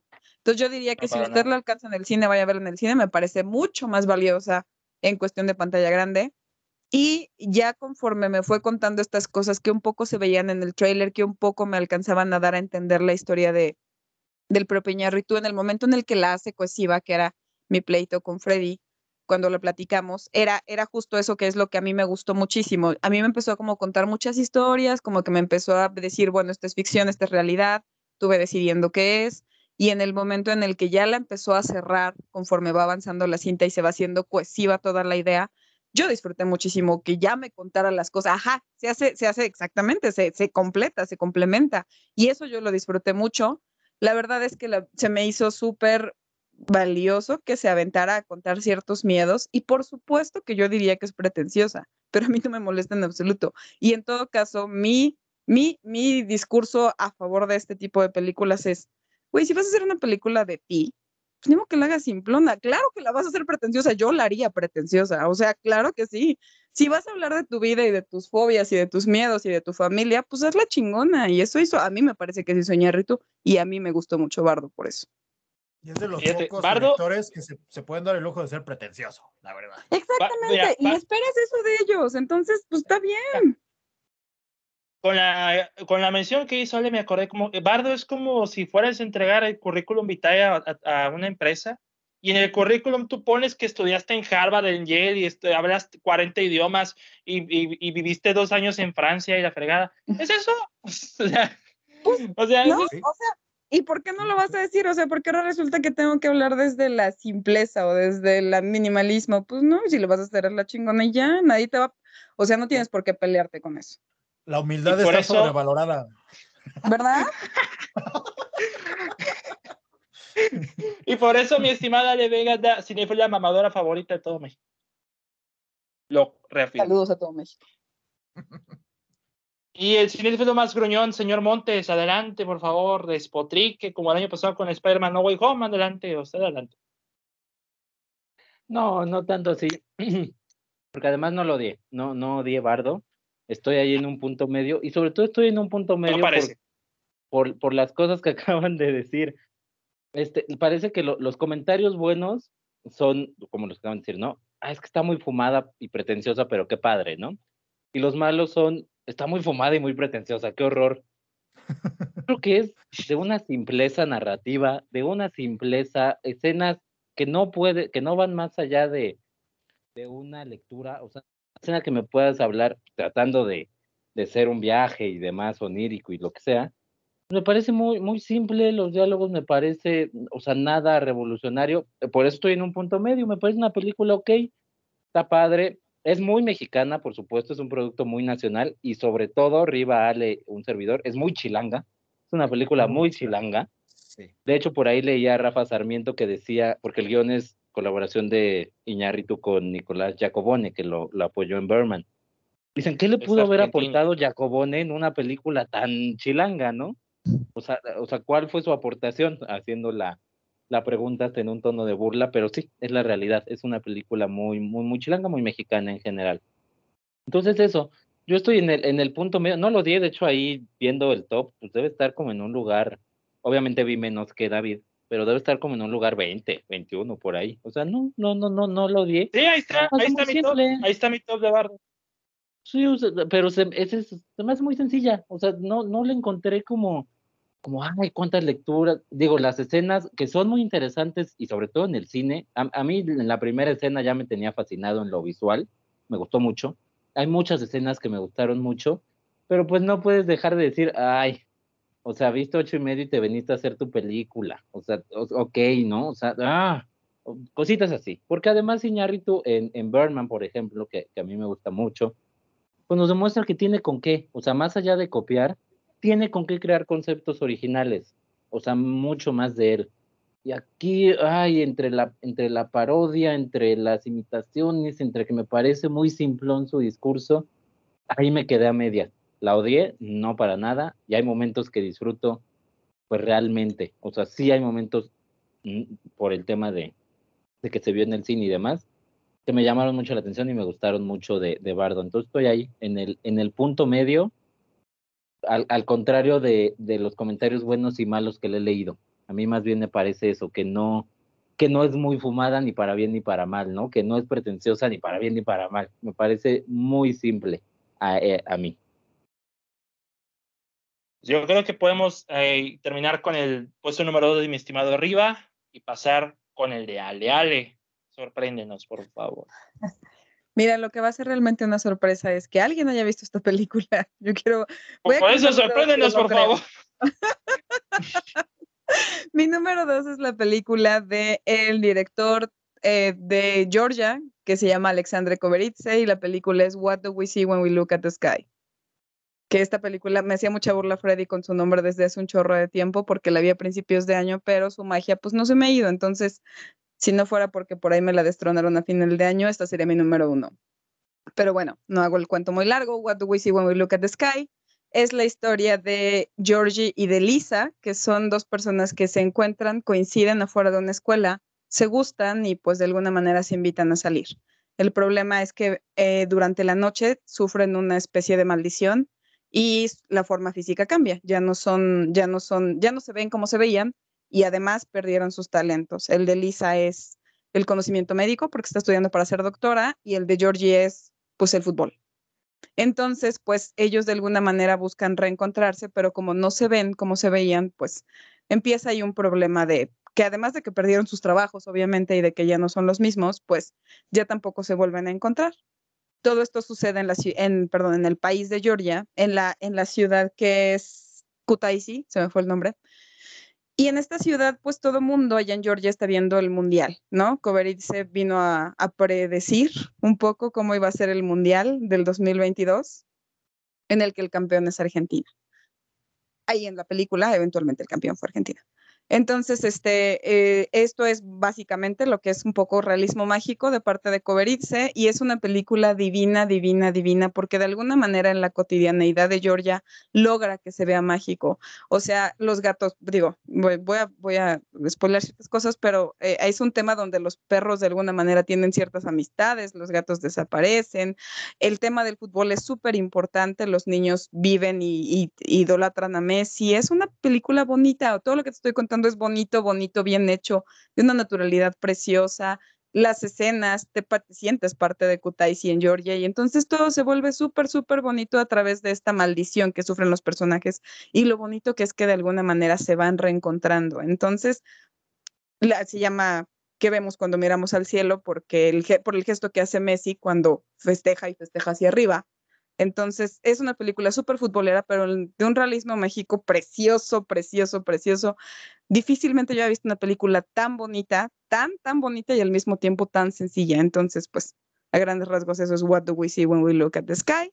Usted la puede encontrar en Movie y ese es mi número dos. Oigan, ¿quién vio esta película? Absolutamente nadie. No, no, yo no me suena una mezcla interesante entre En la mano de Dios con esta película animada donde cambian de, de cuerpos, ¿cómo se llama? Eh, ah, se me fue el nombre. Este cuerpo no es mío, se llama. No, no, no, no, no. La, la, la japonesa, la japonesa que Your name se llama. Your name, your name, your name. pero, pero pues todo le rezan a Your name, pero el santo es este cuerpo no es mío. Quiero aclarar eso. Este.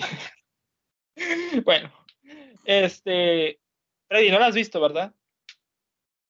No, que la voy a ver. No, no, no la vi. Y eso que Alejandra lleva un año hablando de ella y no me la encontré. Pero mira, qué bueno que, que este cineasta ya sabía desde hace mucho que le iban a regalar 17 penales a Messi para que pudiera levantar. no entremos en esas discusiones. No, no, no, ya. ya acabó el mundial, tema pasado, ya. Ya, ya Freddy habla desde el ardor, entonces déjenlo que se desahogue.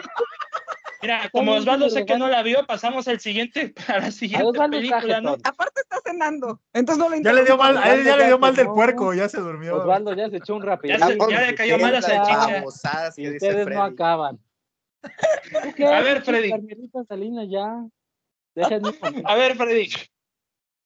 Voy a, llamar a, voy a llamar a Leslie para que te controle, por favor, porque ya. ¡Vámonos! No, no, no, ya. A ver, señor Montes. Vaya con su, vaya con su, segundo lugar, por favor. Digo, no. Este, mi segundo lugar, eh, ya lo mencionó alguien por ahí en, en, su top 10, nada más que como fue hace dos horas y media, ya no me acuerdo quién fue, pero seguramente me van a secundar. Este, The Banshees of Inisherin de Martin McDonough, qué perro peliculón como fue Three Billboards y como, como nos tiene acostumbrados este, este hombre. ¿De qué trata? En esencia, también podemos hablar de una trama sencilla. Son dos hombres que viven en una, en una isla de, Irlanda o en la costa de Irlanda en los años 20. Son amigos hasta antes de iniciar la película, pero algo pasa, no, no queda muy claro al principio, que uno de ellos, el más frío, el más amargado, pues ya no quiere entablar relación, conversación, amistad con, con el otro personaje, que es el interpretado por Colin Farrell. Este, empieza a preguntarse por qué, empieza a preguntarse por qué, y eventualmente le dice, y hasta ahí voy a contar, eventualmente le dice que ya no quiere eh, juntarse con él porque es muy aburrido, y aunque lo quiere mucho y es su gran amigo, es muy aburrido, y el tiempo que pierde en, pláticas banales con él, prefiere utilizarlo para, para su pasión, que es la música, y poder trascender, porque él cree que no va a lograr trascender eh, en el ámbito si no deja algo, si no deja un, legado, y en este caso musical, o, o, para las artes, para la cultura, pues por eso decide cortar con su, con su gran amistad con este personaje. Obviamente hay, hay más, más, más adelante, pero en esencia es eso. Y en esencia nos, nos guiamos por estos dos personajes. La película, de entrada, ya desde esa trama empieza a sonar interesante. Luego tiene una serie de analogías, una serie de, diálogos tan interesantes sobre eso, sobre qué debe prevalecer, si, la razón, si los sentimientos, qué es lo que nos va a permitir eh, quedar o, dejar un legado. ¿Es realmente el tema artístico, es, lo que haces?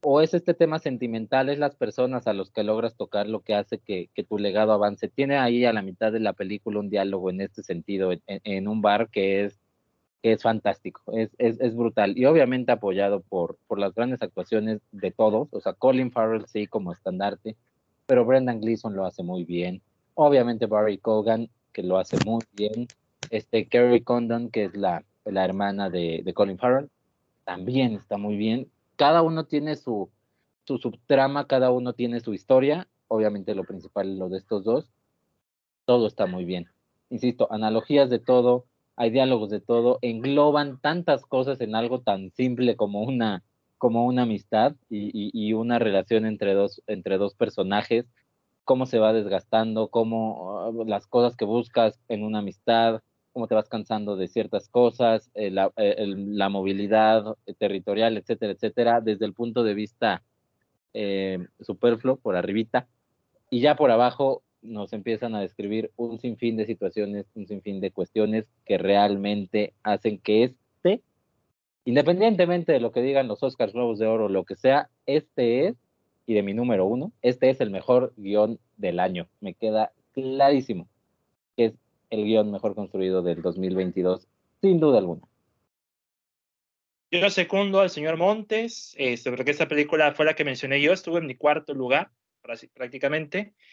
Mira, lo que me pasó con esta película es que yo me sentí identificado con Padraic, que Padraic es el personaje de Colin Farrell, en el que toda la película se anda cuestionando, ¿qué hice yo para que me dejara de hablar este tipo? ¿Qué hice, qué hice mal como para que Cole me ignorara todo el tiempo? Pero también me he sentido como Cole en el sentido de que, bueno, esta persona me está haciendo mal en mi vida y de alguna forma necesito zafarme de esa persona. O sea, eso sería como que los dos lados de, de la moneda en The Banshees of Inisherin.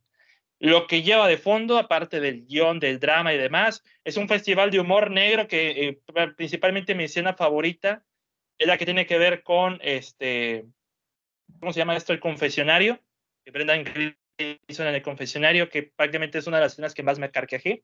Y una de las líneas más, una de mis líneas favoritas de la película, que es muy sencilla, pero que Corin Fell le dice a, a Brendan Gleeson, este, con tú no eras como solía ser. Y yo, Brendan Gleeson dice, ah, pues, como solía ser yo? Y yo, amable. O sea, eso es lo, o sea, así de tan sencillo, esas palabras tan sencillas, a mí me, pasa, a mí me pasó en, hace años y en múltiples ocasiones. Entonces, esta película me pegó de todas las maneras. Si marquen mis palabras, Colin Farrell, mejor actor en los Oscar, Kerry Condon, mejor actriz de reparto en los Oscar, no sé si Brendan Gleeson o Barry Keoghan se le lleven a mejor actor de reparto, ya después digo por qué. Pero Colin Farrell sí, este es su año y esta es su película cumbre, junto con After Young y The Batman. Entonces, eh, no sé cuándo se estrena en cines, honestamente, aquí le, le pusieron en México Los Espíritus de la Isla, lo cual no es tan lejano. O sea, creo que aquí se llaman los los llantos de Inisherin, creo que originalmente los gritos de Inisherin, este, o los gritos de los espíritus.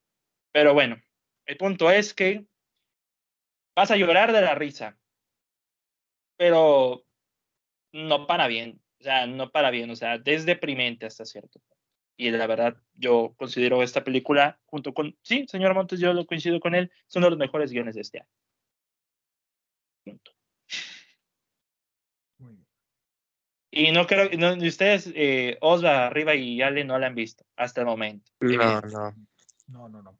Veanlas en medios alternativos porque la cueva del cine apoya. No, es cierto, no, no, se crean. Sí, pueden ver en el cine, pero no hay fecha de estreno todavía. Osvaldo, tu puesto número dos, por favor. Va rápido. Decision to Live. Ya mencioné un poquito ahí eh, Freddy. Me quedé con ganas de mencionar en el momento, pero solamente voy a decir que es una película que que, que, a ver, te atrapa en un principio por una historia de misterio, por una historia de que, a ver, no deja de, de tener los códigos de un cine negro clásico, pero te atrapa al inicio con esa historia eh, que, que, termina por ser muy de mucho de intriga, pero te destroza al final con la historia de amor y con la tragedia final. Entonces creo que Decision to Live al final termina por ser un, un viaje lleno de emociones como lo es Bardo también. Este, aquí termina por ser un viaje lleno de emociones que, que te agarra, te, te, te, lleva, te trae, te destroza, te hace creer un poco, luego te vuelve a destrozar, pero nunca te suelta al final de cuentas. Mencionaba eh, David sobre el montaje, creo que es, un, es una gran labor el montaje en esta película, porque justo esa superposición de, de, de, escenas o superposición de elementos dentro de una misma escena cómo van apareciendo, cómo estamos viendo ¿no? la escena de un crimen y mientras el detective se empieza a imaginar o a intentar deducir lo que está pasando o lo que pasó, mejor dicho, empiezan a ponerse esas imágenes en la escena, empiezan a aparecer eh, algo como lo que, digo, a menor medida, pero, pero se logró en la película de Belzebut, la mexicana, no recuerdo ni quién la dirigía, pero o sea, como ese tipo de, de, montaje de que en, en el caso detectivesco no quede como lo que está diciendo el actor y está la cámara en él, sino que en verdad nos sirve como una guía visual también al espectador. Está muy, muy bien actuada.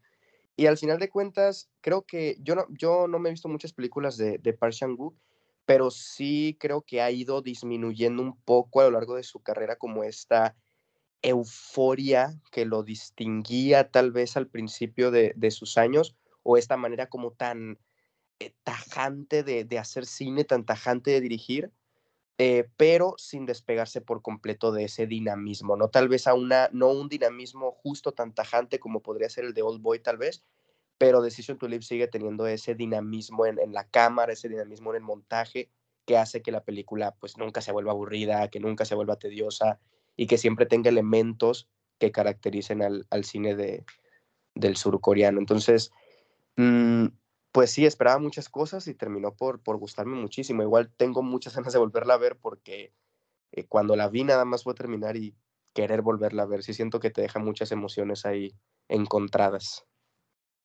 Muy bien, mi estimado. Ya, ya, ya casi termina, terminamos la segunda ronda y vamos dos horas de episodio. La madre, no puede ser. Este, eh, eh, ustedes, chavos, son, son bien intensos, o sea, son la fuente de la comedia de este episodio. ¿Qué me dejan a mí? ¿Qué me dejan a mí? Mal. Se ponen muy mal, de veras. Uy, sí, uy, sí. Bueno, mi puesto número dos, miren, no es por presumir, pero el señor Montes le dio a esta película en Airbox cuatro estrellas de cinco. Y cuando eso pasa en una, eh, una película que evalúa el señor Montes, es el fin del mundo.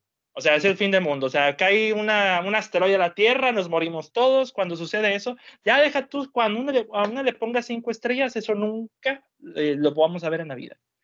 Pero bueno, esta película yo la vi en el mes de enero en el Festival de Sundance. Para ser más específicos, fue la ganadora del premio de la audiencia de Sundance este año.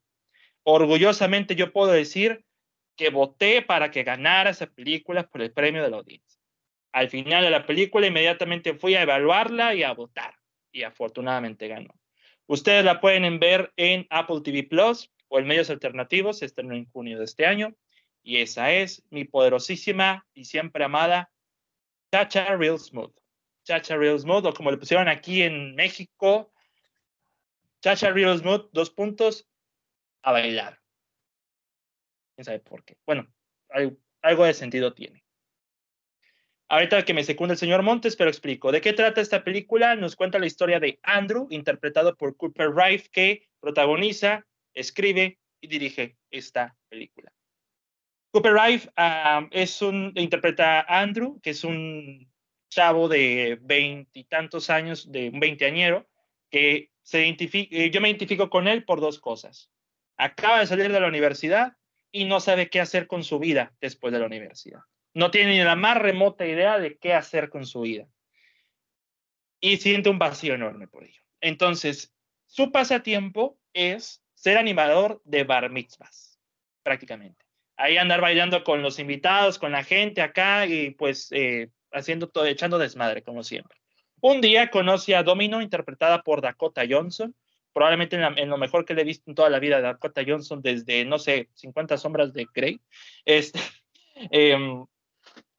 eh, Domino es, madre de una hija con autismo y eh, en el transcurso de la película vemos la relación de Andrew con Domino, cómo se están llevando, cómo, eh, cómo interactúan, como que hay roces, como que algo está sucediendo con ellos.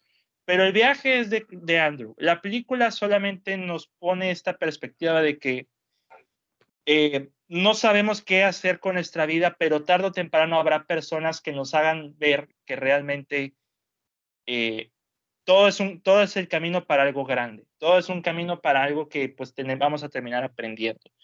En un principio parecería una comedia romántica, es más comedia que romántica. En un principio parecería, parecía un poco de drama, lo es un poco, es una comedia dramática, pero qué amor, o sea, qué cosa de película. O sea, sí, puedo decir que la trama es muy sencilla, que los tópicos son muy sencillos, pero Cooper Wright es, otorga, otorga una película redonda. Dirige con sabiduría, escribe con sabiduría, interpreta a Andrew como debe ser. Las, eh, los bailes que hace en las fiestas, tú quieres bailar con él sin broncas desde el minuto uno que pusieron este, The Show Goes On de Lupe Fiasco en, eh, en la película, yo estaba embobado. Resultado final, esa canción fue la más escuchada de mi Spotify este año. Gracias a Chacha Reelsmouth, sin duda alguna.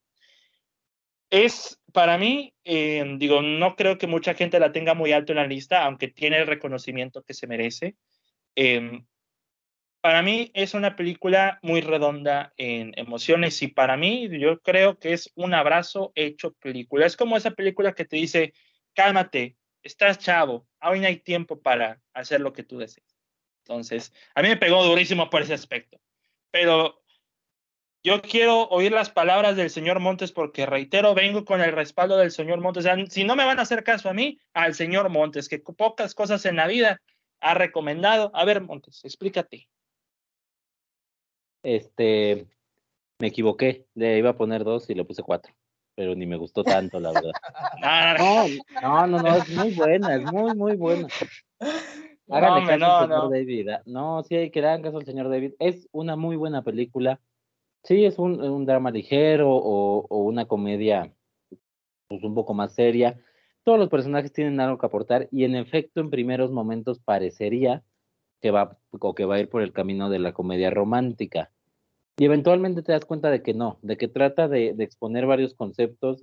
Ese es uno, o sea, el, que haces con tu vida, muy al, al estilo del graduado quizá, pero también cómo, cómo lidias con, con una persona con, con una capacidad como el autismo, por ejemplo, cómo lidias con un matrimonio a distancia, cómo lidias cuando estás a distancia y parece que te estás enamorando de alguien, pero también amas a la persona que está a distancia, cómo puedes este, salir adelante con muchas, muchas, muchas cosas que van más allá del simple, este chico conoce chica, chico se enamora de chica, shalala. Y así va, y así va, y así va la película y te empiezas a dar cuenta que en efecto no es eso, no es una historia común, sino que trata de ir más allá, trata de presentar eh, conceptos diferentes no necesita ser un dramón para, para presentarlos bien, lo hace de una forma ligera, lo hace con toques de comedia, lo hace en, este, en un estilo que incluso se, se puede burlar por momentos de, de, las propias películas que sí son comedias románticas, pero todo funciona muy bien y en efecto, Cooper Rife actúa muy bien, pero Dakota Johnson lo hace muy bien, pero todos, este, todos, todos, todos están muy bien, todos cumplen, se ve que todos se los toman en serio y, y, y qué bien, qué, qué buena película, creo que sí, este, recomiendo que la busquen hasta para pasar el rato, por lo mismo, porque es un, un, drama ligero, no les va a exigir mil cosas y demás, pero dentro de ese concepto está muy bien llevada y está muy, muy, muy bien hecho. Muy bien, entonces eh, me imagino que el Riva y Ale y Osva no la han visto. Bueno, Ale no se le paró de recomendar, no me hizo caso Pero no esta tengo vez. Apple TV, David, entonces te la debo. No, pues ni modo. Hay tres meses gratis, tres meses gratis. .com? ¿Cómo? En Cuevana. internet.com No, chavos, yo, soy cosas. muchísimo menos pirata que ustedes, entonces las quedo de ver. El internet No, de las pero cosas mira. te puede servir. Mira, Internet. mira, yo la vi, yo pagué 20 dólares por la película y luego la vi en Apple TV Plus, o sea. Sí, te digo, pobre. Así me ninguneó, ¿viste? Así me dijo, yo pagué 20 dólares, tú no puedes pagar así, en, ni siquiera buscarla en Cuevana, así me dijo David. O sea, Presumiendo hice sus privilegios est- estilo Iñárritu, eh. Cuidado. no creas, todavía lo debo, Riva, todavía lo debo. todavía lo debo. Bueno, ahí se las dejo. Chacha Real Smooth, la vean en Apple TV Plus. Si no quieren contratar Apple, si no quieren contratar Apple TV Plus, tiene tres meses gratis en promoción. Entonces, para que se armen. Entonces, em, pues ya vamos a la última ronda, el número uno. Y después de dos horas y cuarto, yo creo, este, arriba. Dinos tu número uno, por favor. Ahora sí ya, agárrense los, ahí vienen los trancazos. Llegamos, llegamos por fin a la número uno. Antes me gustaría mencionar como a- a- algunas menciones honoríficas porque la neta sí son películas que valen la pena. Así, los puros títulos, tampoco es como que vaya, Sí. vaya a hablar de ellas. Alma Sí. Viva, película portuguesa que vi en el Festival de Morelia, chulada película de terror. Eh, Barbarian, Barbarian que me gustó mucho. Eh, Observar las aves, película mexicana, falso documental increíble que estuvo en poquitas salas, pero de verdad, si en algún momento la ven en plataformas, ojalá que sí. Uf, Teorema de Tiempo de Andrés Kaiser, eh, un, un documental muy, muy interesante que habla del pasado eh, familiar de este director y, y- y ya, ya nada más. Ah, bueno, y El Norte sobre el Vacío, que me parece que todavía Uy, chulada, chulada. Sí, Yo respaldo Márquez Bella. totalmente ese tema. Sí. Sí, sí, sí, una, una gran, gran película. Ya, ah, y Fuerza Bruta, perdón, y Fuerza Bruta, película de Corea del Sur. Si, si les gustó Top Gun Maverick en cuestión de acción, Fuerza Bruta es. ¡Wow! ¡Wow! Ya, basta. Dale, sí, Dale, ¿no has de tener tortícolis o algo, por favor? Yo como la morra de la trenza, mira. yo me hice cienciólogo a partir de esta película. Como Tom Cruise, me hice la cienciología.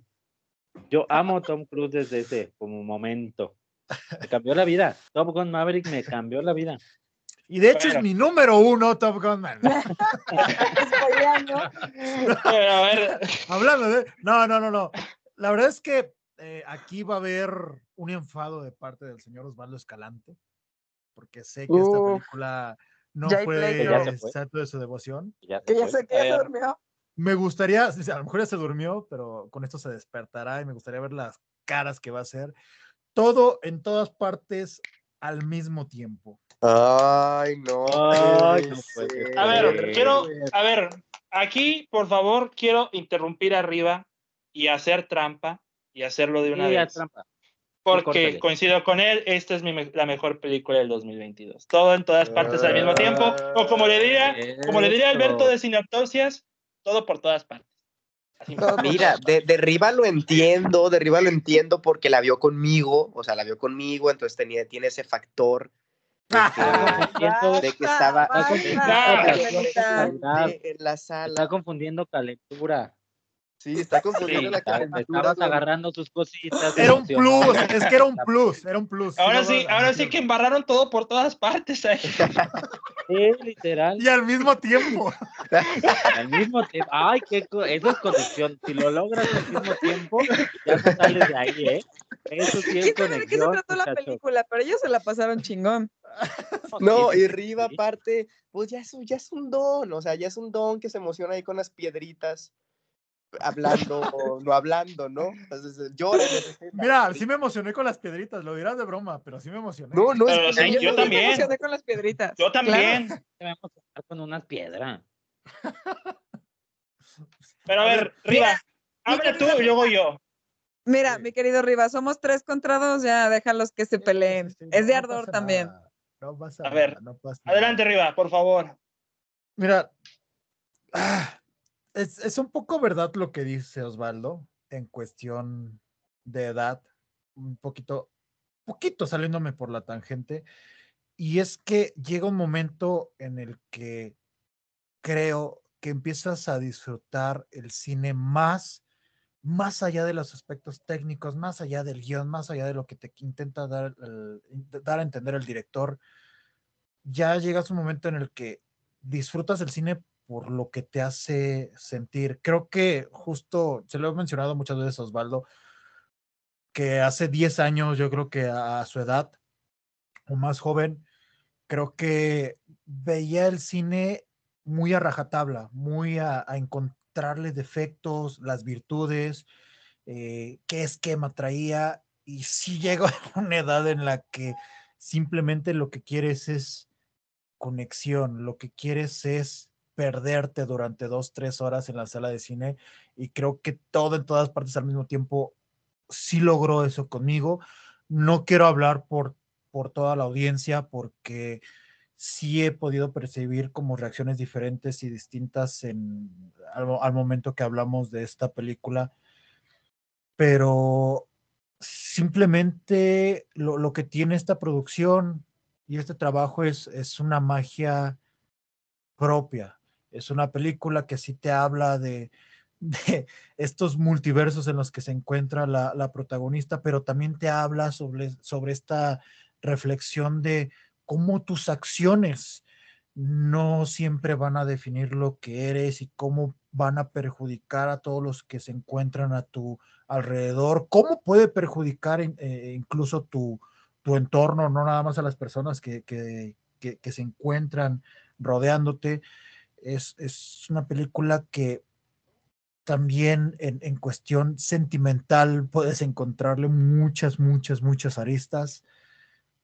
No, no quiero desbocarme hablando de ella porque la verdad es que podría estarme aquí muchos minutos, una hora, dos horas, simplemente decir que fue la película que más me conmovió, que más me movió, incluso más que Close, por ejemplo, que Close eh, sí, me, insisto, me hizo llorar, pero más en un plano personal, porque hubo ciertos aspectos con los que me pude identificar, pero que de cierta manera sí me sacó en, en, en, algunos fragmentos de la cinta por ciertos detalles justos técnicos. Todo en todas partes al mismo tiempo, no. O sea, todo el tiempo estaba engatusado con lo que estaba viendo y es por eso que está en No, mi- porque está en bien primer lugar. culera, güey. Cállate, cállate, no es A ver. cierto. No es cierto. Ya todo es de cierto, no es cierto. porque Es que- ganamos, es que- ya. Es que el cabello de Carmen, el cabello de Carmen No sé. Salinas le provoca que le abolló el cerebro o algo. Pon tu cámara para que veamos a Carmen Salinas. Ah, No, se te están burlando de mí, en mi jeta. No lo esperaba de ti, Ale Vega. No, de tu Tino. pelo. De tu pelo Se nada hizo- más. Se hizo, se hizo Y de tu justicia. Ah, sí. Es- Aparte ya hasta tiene voz, se están burlando de mí, en mi jeta. En mi jeta. Ya aplicando la chilanguiña, sí, es cierto. Ya, sí, ya. Ay, muy bien. chato. Es que desde A esa ver. tarde de cine con Rivas le pasó el, el acento chilango Y otras cosas le pasé también. y otras cosas. Una comezón tremenda, por ejemplo. Oh, no, no, no, no, no, no, no, no, no, no. Ok, ok, ok. Voy yo, porque yo, yo, yo me adelanto de una vez, porque pues, igual, digo, como digo, con Riva, esta es para mí la mejor película del 2022, pero aquí va mi explicación. Este año hemos tenido historias que otorgan métodos de solución a los problemas muy complejos para problemas muy sencillos. Eh, por ejemplo, Juan Ale me va a entender, tuvimos la serie de The Rehearsal, la mejor serie del año para mí, aunque Ale no la mencionara en la fonda, lo cual para mí sigue siendo doloroso, pero por ejemplo, en The Rehearsal hacían todo un ensayo tremendo con extras y todo, todo súper elaborado para confesarle algo a alguien, o sea, para decirle un secreto que no, en la mentalidad de otra persona pues no sería capaz de hacer eso para hacer una confesión así. En el caso de Everything, Everywhere, All at Once, o todo por todas partes, si nos ponemos que muy hora golden, este, em, es lo mismo. O sea, el multiverso solamente es un pretexto para mostrarnos la familia disfuncional que, que tenemos aquí, que son los Raymond. Entonces, eh, prácticamente lo que tenemos en, en esta historia es cómo una familia se ha ido partiendo, partiendo, partiendo por las acciones de su protagonista, que es Evelyn, interpretada por Michelle Yeoh, que de antemano y anticipo y una vez, si Kate Blanchett no gana el Oscar, Michelle Yeoh se lo gana. Entonces, por ponerlo de esa manera. Eh, es el miedo que tenemos frente que le van a dar todo esta película. ¿Cuál miedo? ¿Cuál miedo? Yo solamente quiero ver el mundo arder para estos dos. O sea, qué patraños. Sí, te emocionaste cuando ganó Coda, ¿cómo no vas a emocionarte? Claro, porque quería verlos enojar. Ahí está todo, claro. ahí está la explicación. ¿Te gusta Coda? También Everything, todo mal. Yo por Riva y Alex, ¿están del lado de Coda o del lado de la familia? hasta eso me dolió, David. ¿Qué vas a Espérate, vamos a tener que recular y regresar. ¿Por qué Coda? Porque sí. ¿Te gustó Me gusta ver el mundo arder. O sea, no, la, no, la, puse en el, no, la puse en el top número uno del año, pero ahí estuvo en el top 10, sin problema. Híjole, híjole. Este, bueno. Riva, ¿escuchaste eso? ¿Escuchaste la, gravedad del asunto? Chequen sus privilegios, Riva y Ale, están del lado incorrecto de la historia. Hasta, hasta, se me rompió el corazón tantito. Sí, ¿eh? Ni modo, le tenía que pasar, tenía que ser, por, por una vez en tu vida, podía decepcionarte. O sea, eso es lo, tenía que, lo que tenía que pasar. Pero, pobre, ya le dio tortícolis esta vez. Tenía que ir al hospital mañana para, para que la chequen del cuello. Bueno, eh, me, enojé mucho con, con, lo de Coda, ¿eh? Yo sí me enojé mucho, te voy a decir. Sí, yo también, cabrón. Ni modo, es mi podcast y se aguanta. Entonces... tiene punto, ah, tiene ah, punto. Sí, sí, sí. O sea, supérenlo, amigos. Ya pasó un año. Yo solamente quiero ver el mundo arder. Este, quiero retomar un poco Swiss Army Man, que sucedió un poco lo mismo. Un zombie que se pedorrea solamente es el pretexto para una historia sobre la soledad, el amor y la amistad, que es algo que los Daniels han sabido utilizar. Y dato curioso, o sea, el zombie, el zombie que se pedorrea es un elemento que los Daniels odian, pero solamente era la herramienta para un personaje como el siempre genial Paul Dano. Entonces, con, con todo en todas con todo en todas partes al mismo tiempo, pues tenemos muchas historias. Por ejemplo, una desconexión entre el matrimonio, entre padre y entre, la, entre el, el hombre y la mujer. En este caso, los, los Raymond. Eh, los Wang se llaman, porque el papá se llama Raymond Wang, Evelyn Wang, prácticamente. Este, y una desconexión entre la mamá y la hija. ¿Cómo se soluciona esto? Que recapacite la mamá, o sea, que vean las posibilidades infinitas en que Evelyn prácticamente no hubiera llegado a este punto. Pudo haber sido muchas cosas Evelyn, pero, o sea, muchos se dicen, es que este es multiverso y todas las posibilidades infinitas. Sí, entiendo, pero en realidad solamente es el vehículo para una historia sobre la familia.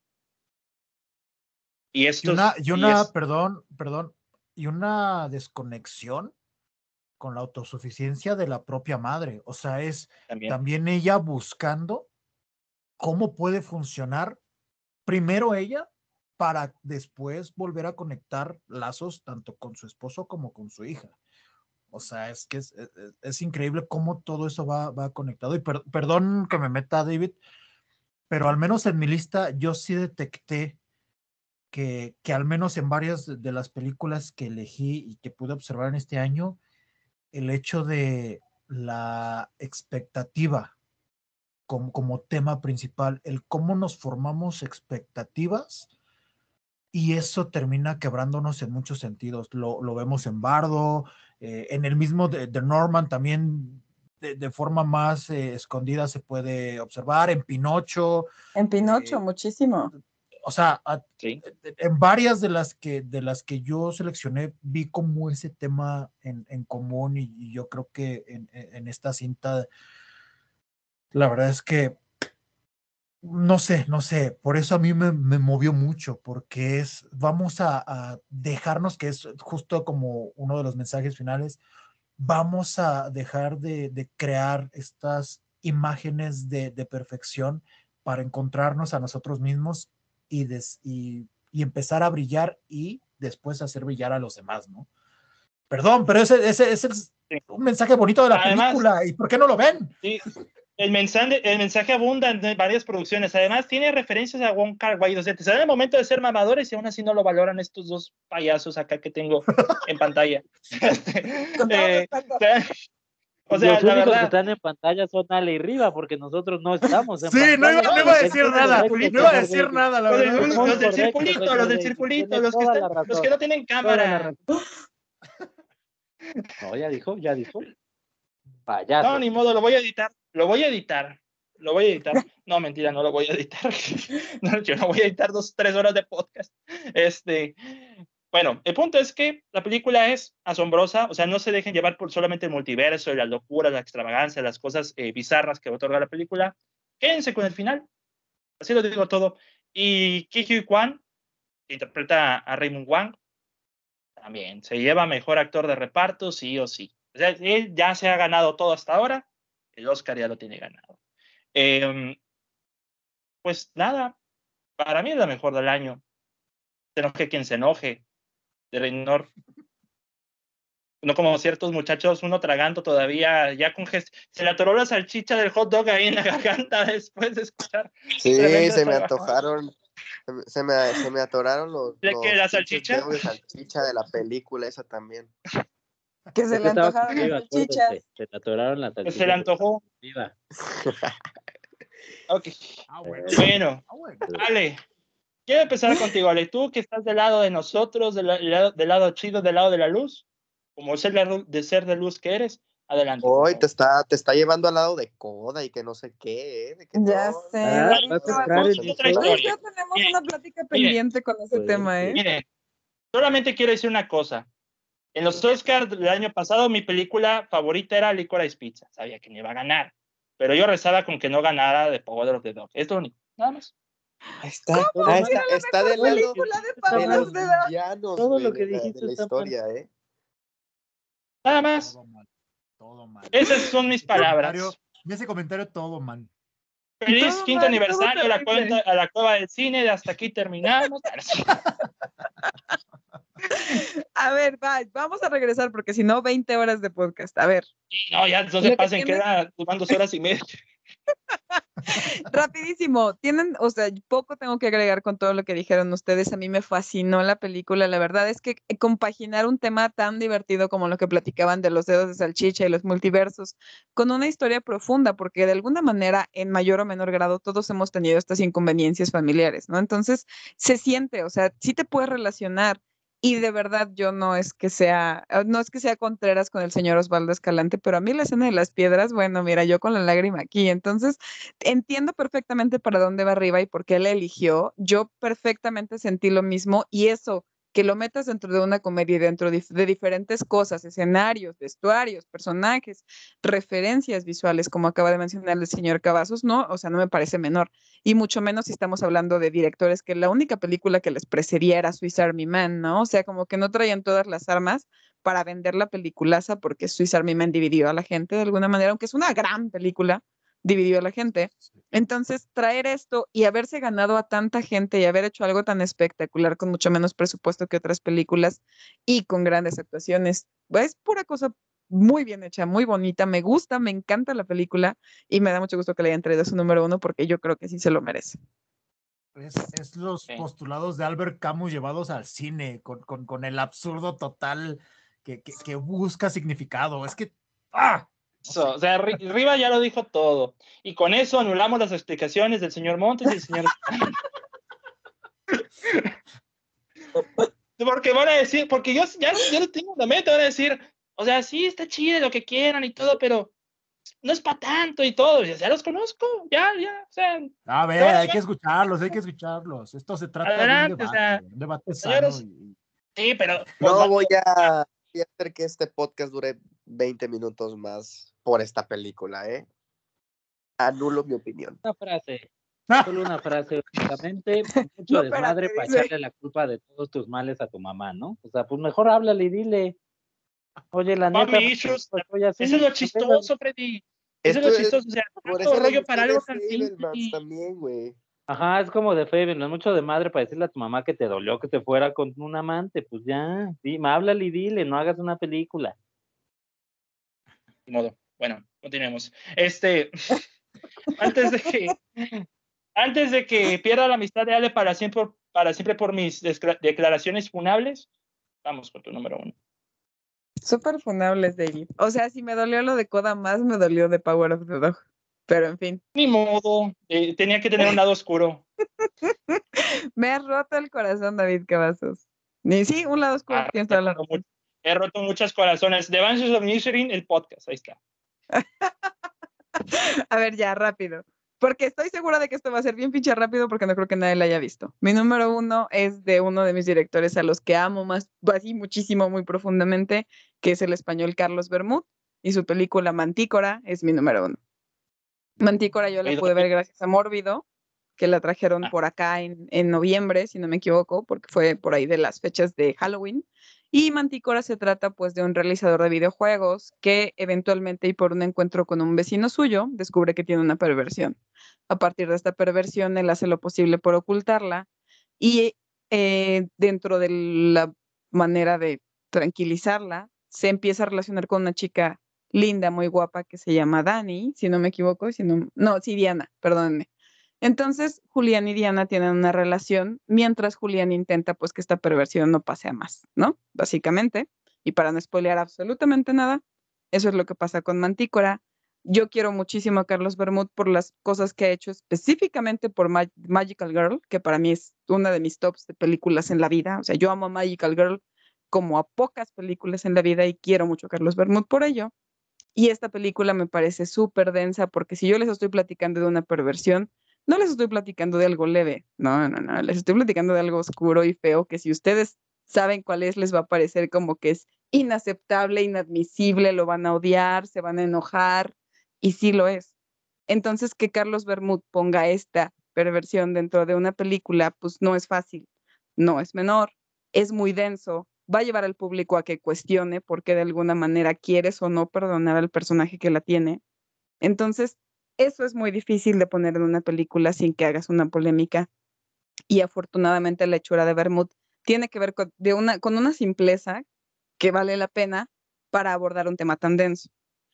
No se vale de shock, no se vale de música dramática, no se vale de... No, no, no, lo que te cuenta es, esto, esto se trata de ocultar y de pronto hay peligro y el peligro es muy grueso y para todos.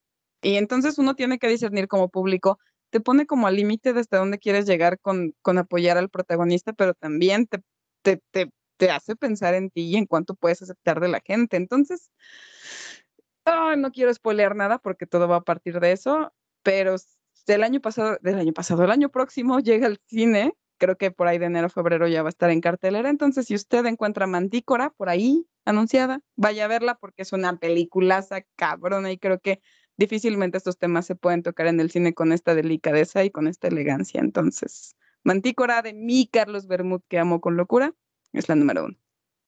Ya justamente te iba a preguntar dónde la viste, pero ya lo aclaraste, entonces ya. Es, es lo único que te iba a preguntar, porque Mórbido, obviamente el año que no entra visto. llega a la cartelera.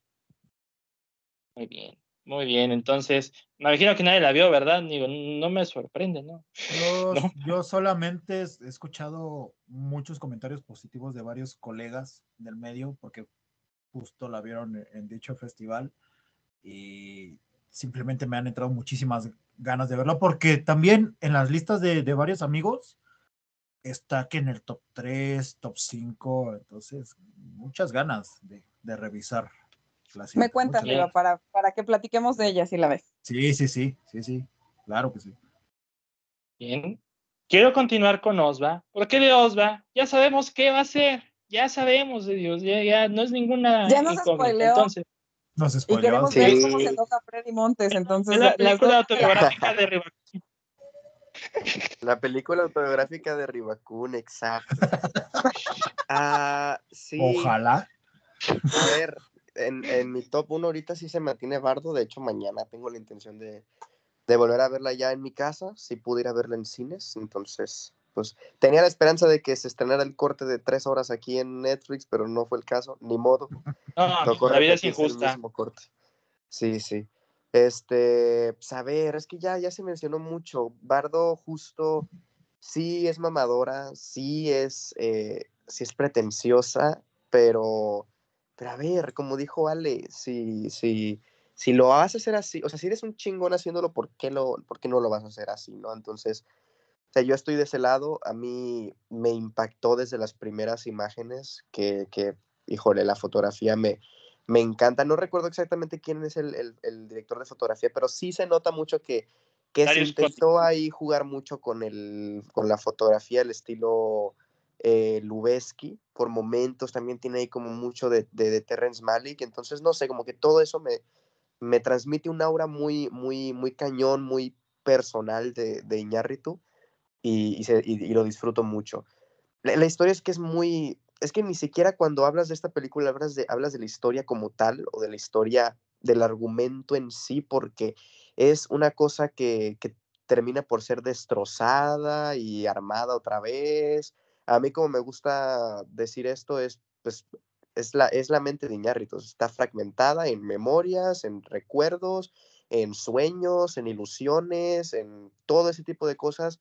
eh, lo que atormenta a Iñárritu, también lo que lo, lo, lo hace enojar, lo hace eh, estar triste, o sea, es, es la mente de Iñárritu y como una mente fragmentada, pues para muchos igual y sí termina por ser como una película muy desordenada o como una película muy justo fragmentada, pero en mi opinión todo termina por ir a, a una misma línea, ya en, en los últimos 30, 40 minutos todo se va como que yendo hacia una dirección y, y el hecho de que, de que justo sea una película que utilice muchos elementos de que no sabes qué es real, qué no es real, qué es, es un sueño, qué es un recuerdo nada más, qué es lo que piensa Iñárritu, que la gente opina de él, a lo que en realidad se opina. O sea, como que es una cosa muy, muy rara. La única pega que tal vez le podría poner yo, que ni siquiera es una, es una cosa negativa de la película, porque, a ver, es, es de y, y él la va a hacer como quiera y en mi opinión lo hace muy bien. Pero sí siento que a veces como que llega a escudarse un poco de más de cosas que incluso ni le han llegado o de críticas que ni siquiera le han hecho, pero como que él sabe o piensa que en algún momento se la van a decir, entonces como que se escuda desde ahorita, como que se adelanta a la crítica que le hacen, pero, pero a ver, lo hace con sus eh, recursos narrativos y lo hace con, su, eh, con sus portentosas imágenes, entonces como que todo, en mi opinión, está ahí por algo. eh, la, la duración a mí no se me hace, digo, a ver mañana cuando la vuelva a ver, pero no se me hizo excesiva en su momento, no, no, no me aburrí para nada, o sea, sí la estaba viendo y escena tras escena, ¿no? De, de la escena de, de los niños héroes, la escena de Hernán Cortés, todo, todo ese tipo de escenas a mí me parecieron muy, muy brillantes y, híjole, sí, sí se termina por ganar mi puesto número uno en, en lo mejor del año, sobre todo también por esa catarsis que, que no solamente logra Iñárritu en su película, sino también en el espectador.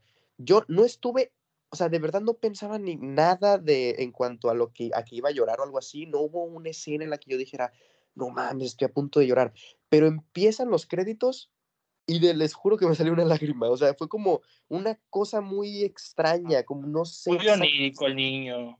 no sé exactamente qué haya provocado eso, porque no hubo una escena, o sea, ni siquiera, digo, eh, tal vez sea como la más dramática, que incluso en ese drama la escena está llena de comedia también, que es la escena con el papá, en la que él está ahí chiquito. eh, ni siquiera como que en esa escena, justo yo creo que por el tono o, o los recursos comédicos que tienen, me hizo como que ganas de llorar, pero fue rodar los créditos y, híjole, no sé, me, Es me- que, me quizás, quizás esa lágrima fue como de gracias por Sí, exponerte de esa forma, ¿no? sí, por. Gracias por exponer tu privilegio, ¿no? Pues sí, un poco.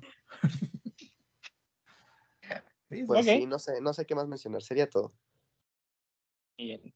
Quiero saber por qué la película del señor Montes es Avatar de of... No, no es cierto. No sé cuál sea la película del señor Montes, la verdad. El señor Montes, esa sí es una... Esa sí no, no la conozco. Entonces, adelante. Yo sí la conozco, spoiler alert. Sí, sí, sí. Ver. Y este, sí, es cierto. Sí, sí la conoce porque ahí la spoileé en algún punto sin, sin querer queriendo. Este, ¿Y por qué Avatar? ¿También por qué Avatar? Odio Avatar. ¿Por qué Eh, dicen que Avatar? es broma, señor Montes. Hubieran es broma. dicho Top Gun mejor, otra cosa. Ya dijiste Top Gun, ya quemaste la opción, ya ni modo. Hay que decirla. Hay que hacer un club de, de apoyo. Un, un shot por cada vez que se mencione Top Gun en este, en este podcast. No, un shot por cada bueno, vez sí, que sí, a Ale se le da un dólar de- tomar, sí, estoy muy de acuerdo. para olvidarlo nada más, porque si no.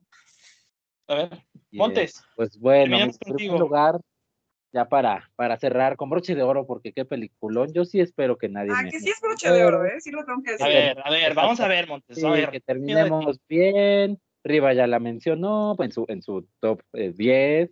Entonces creo que, que- creo que podemos terminar en armonía. David Cronenberg, Crimes of the Future. Peliculón. Peliculón. Le está dando un telele a mi David Cavazos, pero es un peliculón. Eh, ¿De qué trata? Muy rápido, no sencillamente, porque no se puede, pero muy rápido. Es un futuro este no se especifica cuántos años han pasado, no se especifica en qué momento estamos, solo sabemos que es el futuro.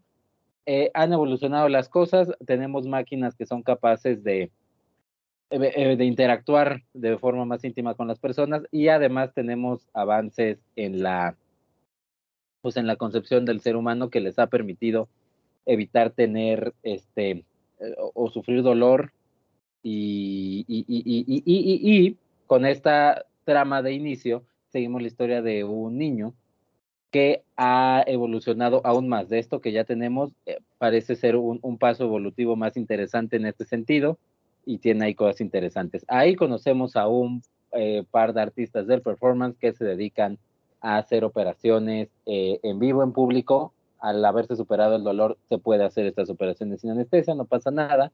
Y además tiene la particularidad de que uno de estas dos personas a quien operan eh, te, logra eh, regenerar sus órganos de forma muy rápida. O sea, lo, los pueden extirpar y logran este, regenerarse y eso les permite poder hacer sus performances de buena manera. Bueno, eso que les acabo de contar, que parecería este, ya por sí mismo una locura, es apenas una probadita de todo lo que expone David Cronenberg en, en esta película. De entrada, la, la, temática ya es por sí misma fantástica, ya lo que presenta, sus conceptos ya son geniales, pero además cómo lo hace, cómo logra dirigir sus actores. La, la, la, narrativa visual que tiene es, es, fantástica. Incluso la academia no se ha podido rendir y por ahí la tiene en su shortlist de mejor maquillaje, porque todo, todo, todo, todo, todo lo visual realmente es muy, muy, muy atractivo de la mano, obviamente, de, de David Cronenberg. A veces, pues uno busca en el cine un lugar para, pues para sentirse cómodo, un, safety place, pero aquí no, no es lo que se busca y se agradece también. Es una película que, que, que expone que no trata de, de, que te sientas bien.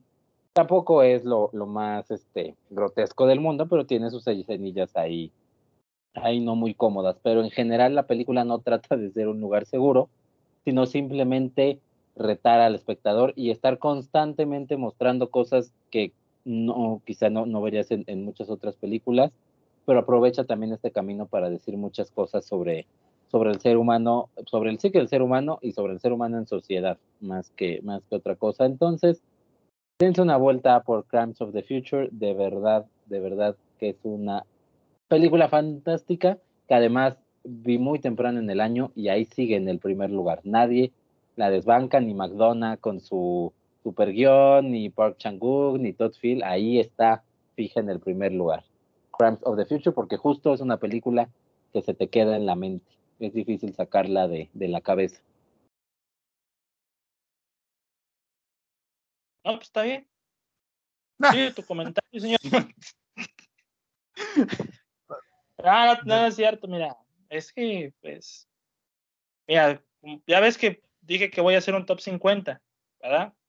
Bueno, Crimes of the Future está como en el 48, creo, 47.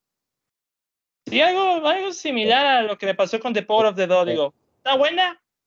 Pero hasta ahí. Nada más. Tiene, tiene algo David Cronenberg que a mí desde que vi Vi- Videodrome y, y Crash fue como me atrapó, soy tuyo, haz lo que quieras conmigo a partir de aquí. ¿Cuánto? Y- sí me gustó muchísimo, pero the Future dije, ah, bien, nada más. O sea, no Pero es que es, es que es justo eso, el, como mencionaba Freddy, eh, su cine no es un lugar cómodo, es una serie de eventos, ni siquiera para incomodar a través del morbo, no, sino justo con estas herramientas de terror corporal que él siempre ha utilizado, es hacer estas reflexiones de los límites y de los alcances que tiene la mente y justo el cuerpo humano. Y a partir de ahí hablar de distintos discursos que acá incluso se mete un poquito con la, con la política y también de, de cómo de, de cómo podemos transformar cualquier cosa en un acto banal. O sea, en ese sentido, Cronenberg se me hace un, un genio loco. Es, es el doctor Frankenstein haciendo cine. Y a, a mí me parece genial lo que logró con Crimes of the, of the Future, que la verdad es que yo, yo creo que sí está muy poquito valorada por parte de la, de la crítica, como que sí la aprecian, pero como que la han dejado un poquito de lado porque no terminan por, por profundizar en todo lo que el director está intentando por ahí colocar. Entonces, totalmente, o sea, bueno, no, porque mi número uno es otra, pero muy, muy agradable su, su número uno, señor Freddy Montes. Muy agradable su número, su número uno. Sí, sí. ¿Alguien más que quiera hablar de, de Crímenes del Futuro? Lo que yo llamo and All, pero de Cronenberg. No, no compares, no hagas no hay eso. manera. A mí me encantó Gonzalo, pero no tiene nada que Pero ver no, con Crimes no, no. Solamente que partes del cuerpo y demás. Ponle tú partes del cuerpo y. Ah, no, y ya. nada más. Y ya. No, yo nada más quería respaldar lo que dijeron Riva y Freddy. De- Definitivamente no es un lugar agradable para estar el cine de Cronenberg, pero eso es lo que se le agradece, por supuesto. A mí me gustaron muchísimo las actuaciones y particularmente me friqueó mucho la parte de los plásticos. Está, siento que está, estamos tan cercanos en el futuro de eso que ya me dio miedo. Entonces sí le agradezco que me haya dado ese tipo de, esa nueva fobia que yo no sabía que tenía y que siento que está como vuelta de la esquina para que lleguemos ahí. Entonces, ese es Cronenberg, el que me, si yo no sabía que yo tenía ese miedo, ahí está a la vuelta de la esquina. Esta cuestión de yo te abro y entonces vemos y que se, también es muy importante, digo ya que me acordé de la apertura del cuerpo, rápido mencionar que la valoración del arte no cambia a pesar de que el mundo se esté cayendo. Entonces, esto de querer hacer arte a través de cosas que ya son pues una ruptura total del mundo y que eso siga siendo valioso, me parece un mensaje mayúsculo y me gusta mucho. O sea, y me gusta que se aviente a decir algo de mundo que a mí me parece muy profundo a través del horror corporal y a través de una distopía muy difícil. Que eso es que hay muchas cosas que le valoro a Crimes of the Future y me encanta, me encanta la película de principio a fin. No puede gustarme más el final y no tengo nada malo que decir. Es una gran película, gran película. Fíjate, Sí, sí. este, bueno, Osva no sé si la vio. Creo que sí, ¿no? Eh, sí, estuvo ahí en mis menciones, la de Crimes of the Future. La de and All no la Ah, he ok. visto, eh, ojo. Sí, no importa. Ok. bueno.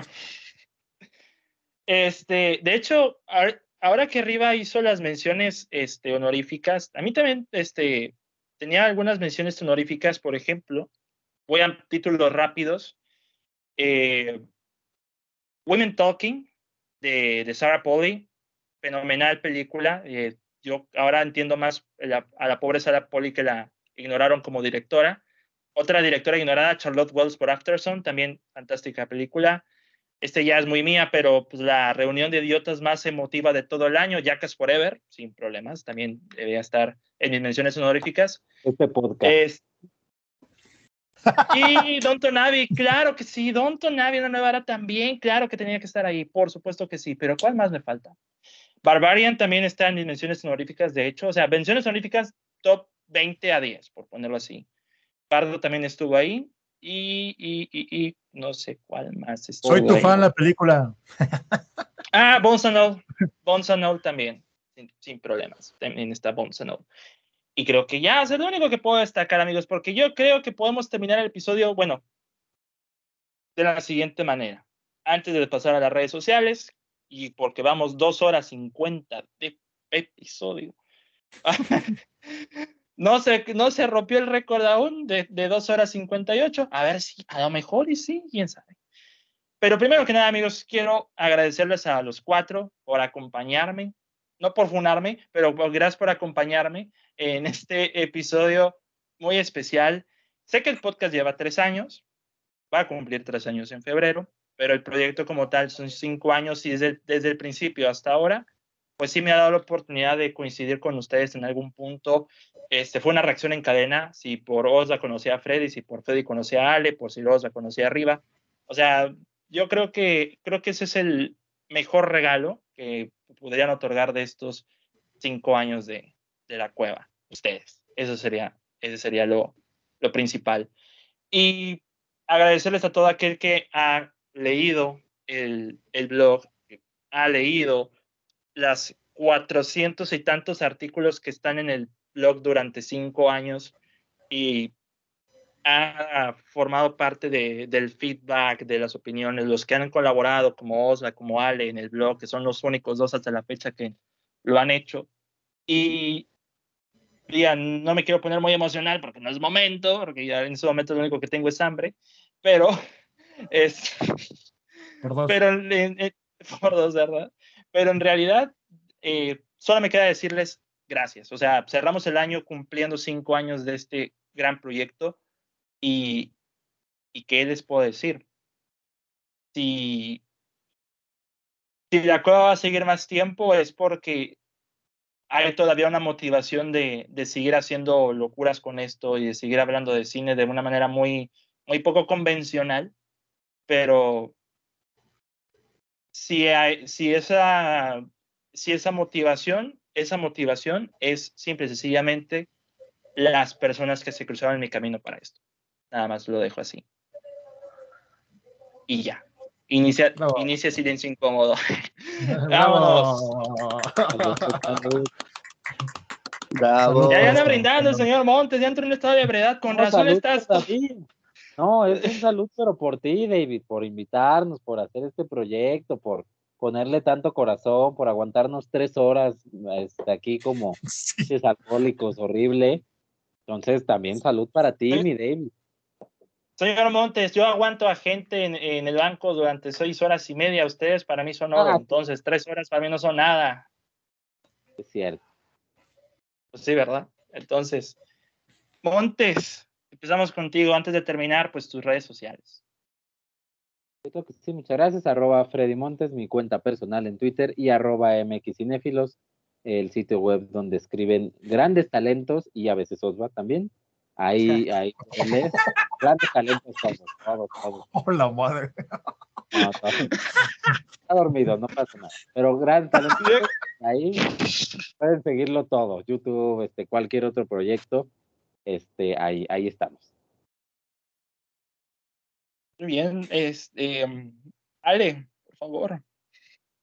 Este, arroba Pat Gretel en Twitter e Instagram y con el señor Montes en Cinefilos MX y con el señor Cavazos en la Cueva del Cine y en Lo Mío Es y en el Colectos de mensualmente con las cosas de horror y ya, ya, todo. Doña Pelos vendiendo quesadillas los domingos y Trabaja más duro que el diablo, mi estimada Ale, sin duda.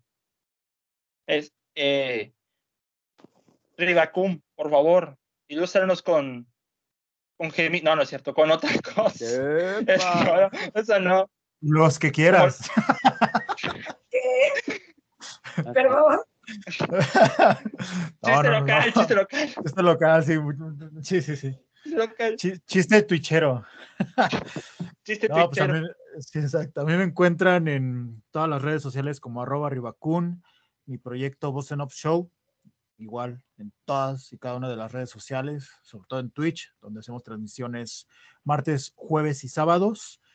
Y pues también pueden leerme en el periódico La Crónica de hoy, que pues, bueno, está en algunas partes del Bajío y aquí en la Ciudad de México, tanto en su portal web como en medios impresos. Por ahí andamos dando lata y hablando y escribiendo de cine. Muchas gracias por la invitación, mi buen David. Bien, estimado. Y Osvaldo, por favor, tus redes sociales. A mí, pues bueno, felicidades eh, por todos estos años, ya casi la mitad ahí de una década, un lustrito, si me acuerdo bien de las, de la, de las conversiones en tiempos de la primaria, es un lustro, pero, pero feliz. de O sea, la primaria para ti es hace como dos años, ¿no? Algo así. Sí, Me hace, hace sorprende que sepa el, el- el concepto de lustro, eso es lo que me sorprende. ¿Por Por, qué? por lo, por lo joven, por lo joven. Es que en la Bueno. primaria. Acá en Sinaloa te lo enseñan desde la primaria, no sé, allá en el centro, ¿verdad? Pero Desde el bueno, kinder. desde- ¿Qué Fue mi primera, fue, fue mi primera guapeta. palabra, Osvaldo, ¿sabías? De cuando era Lustro. lustro.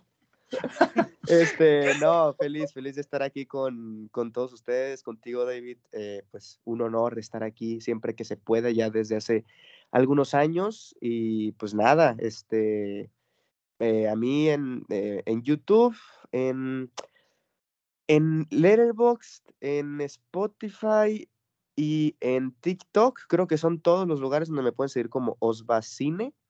En Twitter e Instagram como Osvaesc y en Twitch como Osva Live. Según yo, son las tres cosas así agrupadas que tengo donde me pueden seguir. Pero pues sí, ahí escribimos de vez en cuando en Cinéfilos MX. Cuando me prometen un pago que nunca llega, ahí estamos. Oh, Sigue esperando, Osvaldo, son sueños. Vives en una ilusión. No es cierto, digo, yo estoy del lado de Freddy. eh, yo siempre lo apoyé. Es- eso, me amas, perro. Te amas. Te amo, te amas. Am, ok, este, me toca a mí, ¿no? Este, ok, eh, bueno, para no hacer el cuento largo, por mi parte me pueden seguir en, me pueden seguir, me pueden escribir o me pueden funar por mis comentarios funables en Twitter como arroba DavidCat21. Si me van a funar en Twitter, los bloqueo sin problemas. ¿Para, para qué quiero evitar? ¿Para qué- Número dos, eh, al podcast de la Cueva del Cine, arroba la Cueva del Cine 1 en Twitter también. Eh, Estamos en Spotify, Anchor, Google y Apple Podcast. También estamos en el blog de WordPress, que ese es el que sí cumple cinco años, para que, para que lo sepan. Ese es el que sí, sí cumple cinco años, para, para su enterado. Em, también está el blog de Relatos Inoportunos. Bueno, el podcast, el podcast de la- Relatos Inoportunos regresa el 10 de enero. Nuevas historias, narraciones que esperemos que o el señor Montes o la señora Ale Vega, el señor Osvaldo, incluso Rivacum pueda porque Rivacum narró tiene al precio muy bien, a lo mejor rescato ese momento y lo convierto en episodio, a lo mejor, quién sabe. Entonces, y pues yo creo que ya, de hecho, se me pasó decirles, espero que hayan tenido una muy feliz Navidad y espero que tengan un muy feliz año nuevo. Que no se sientan como en Teniente Dan, por favor. Es lo único que espero. Entonces, amigos, pues sin nada más que aportar, decir o agregar o este, despotricar. Muchas gracias por acompañarme en este episodio. Mi nombre es David Cavazos y nos escuchamos hasta la próxima. Feliz año nuevo. Para cuando nos escuchen ya será 2023. Hasta luego. Vean Top Gun. Mejor cierre. Me parece el mejor cierre. Gracias.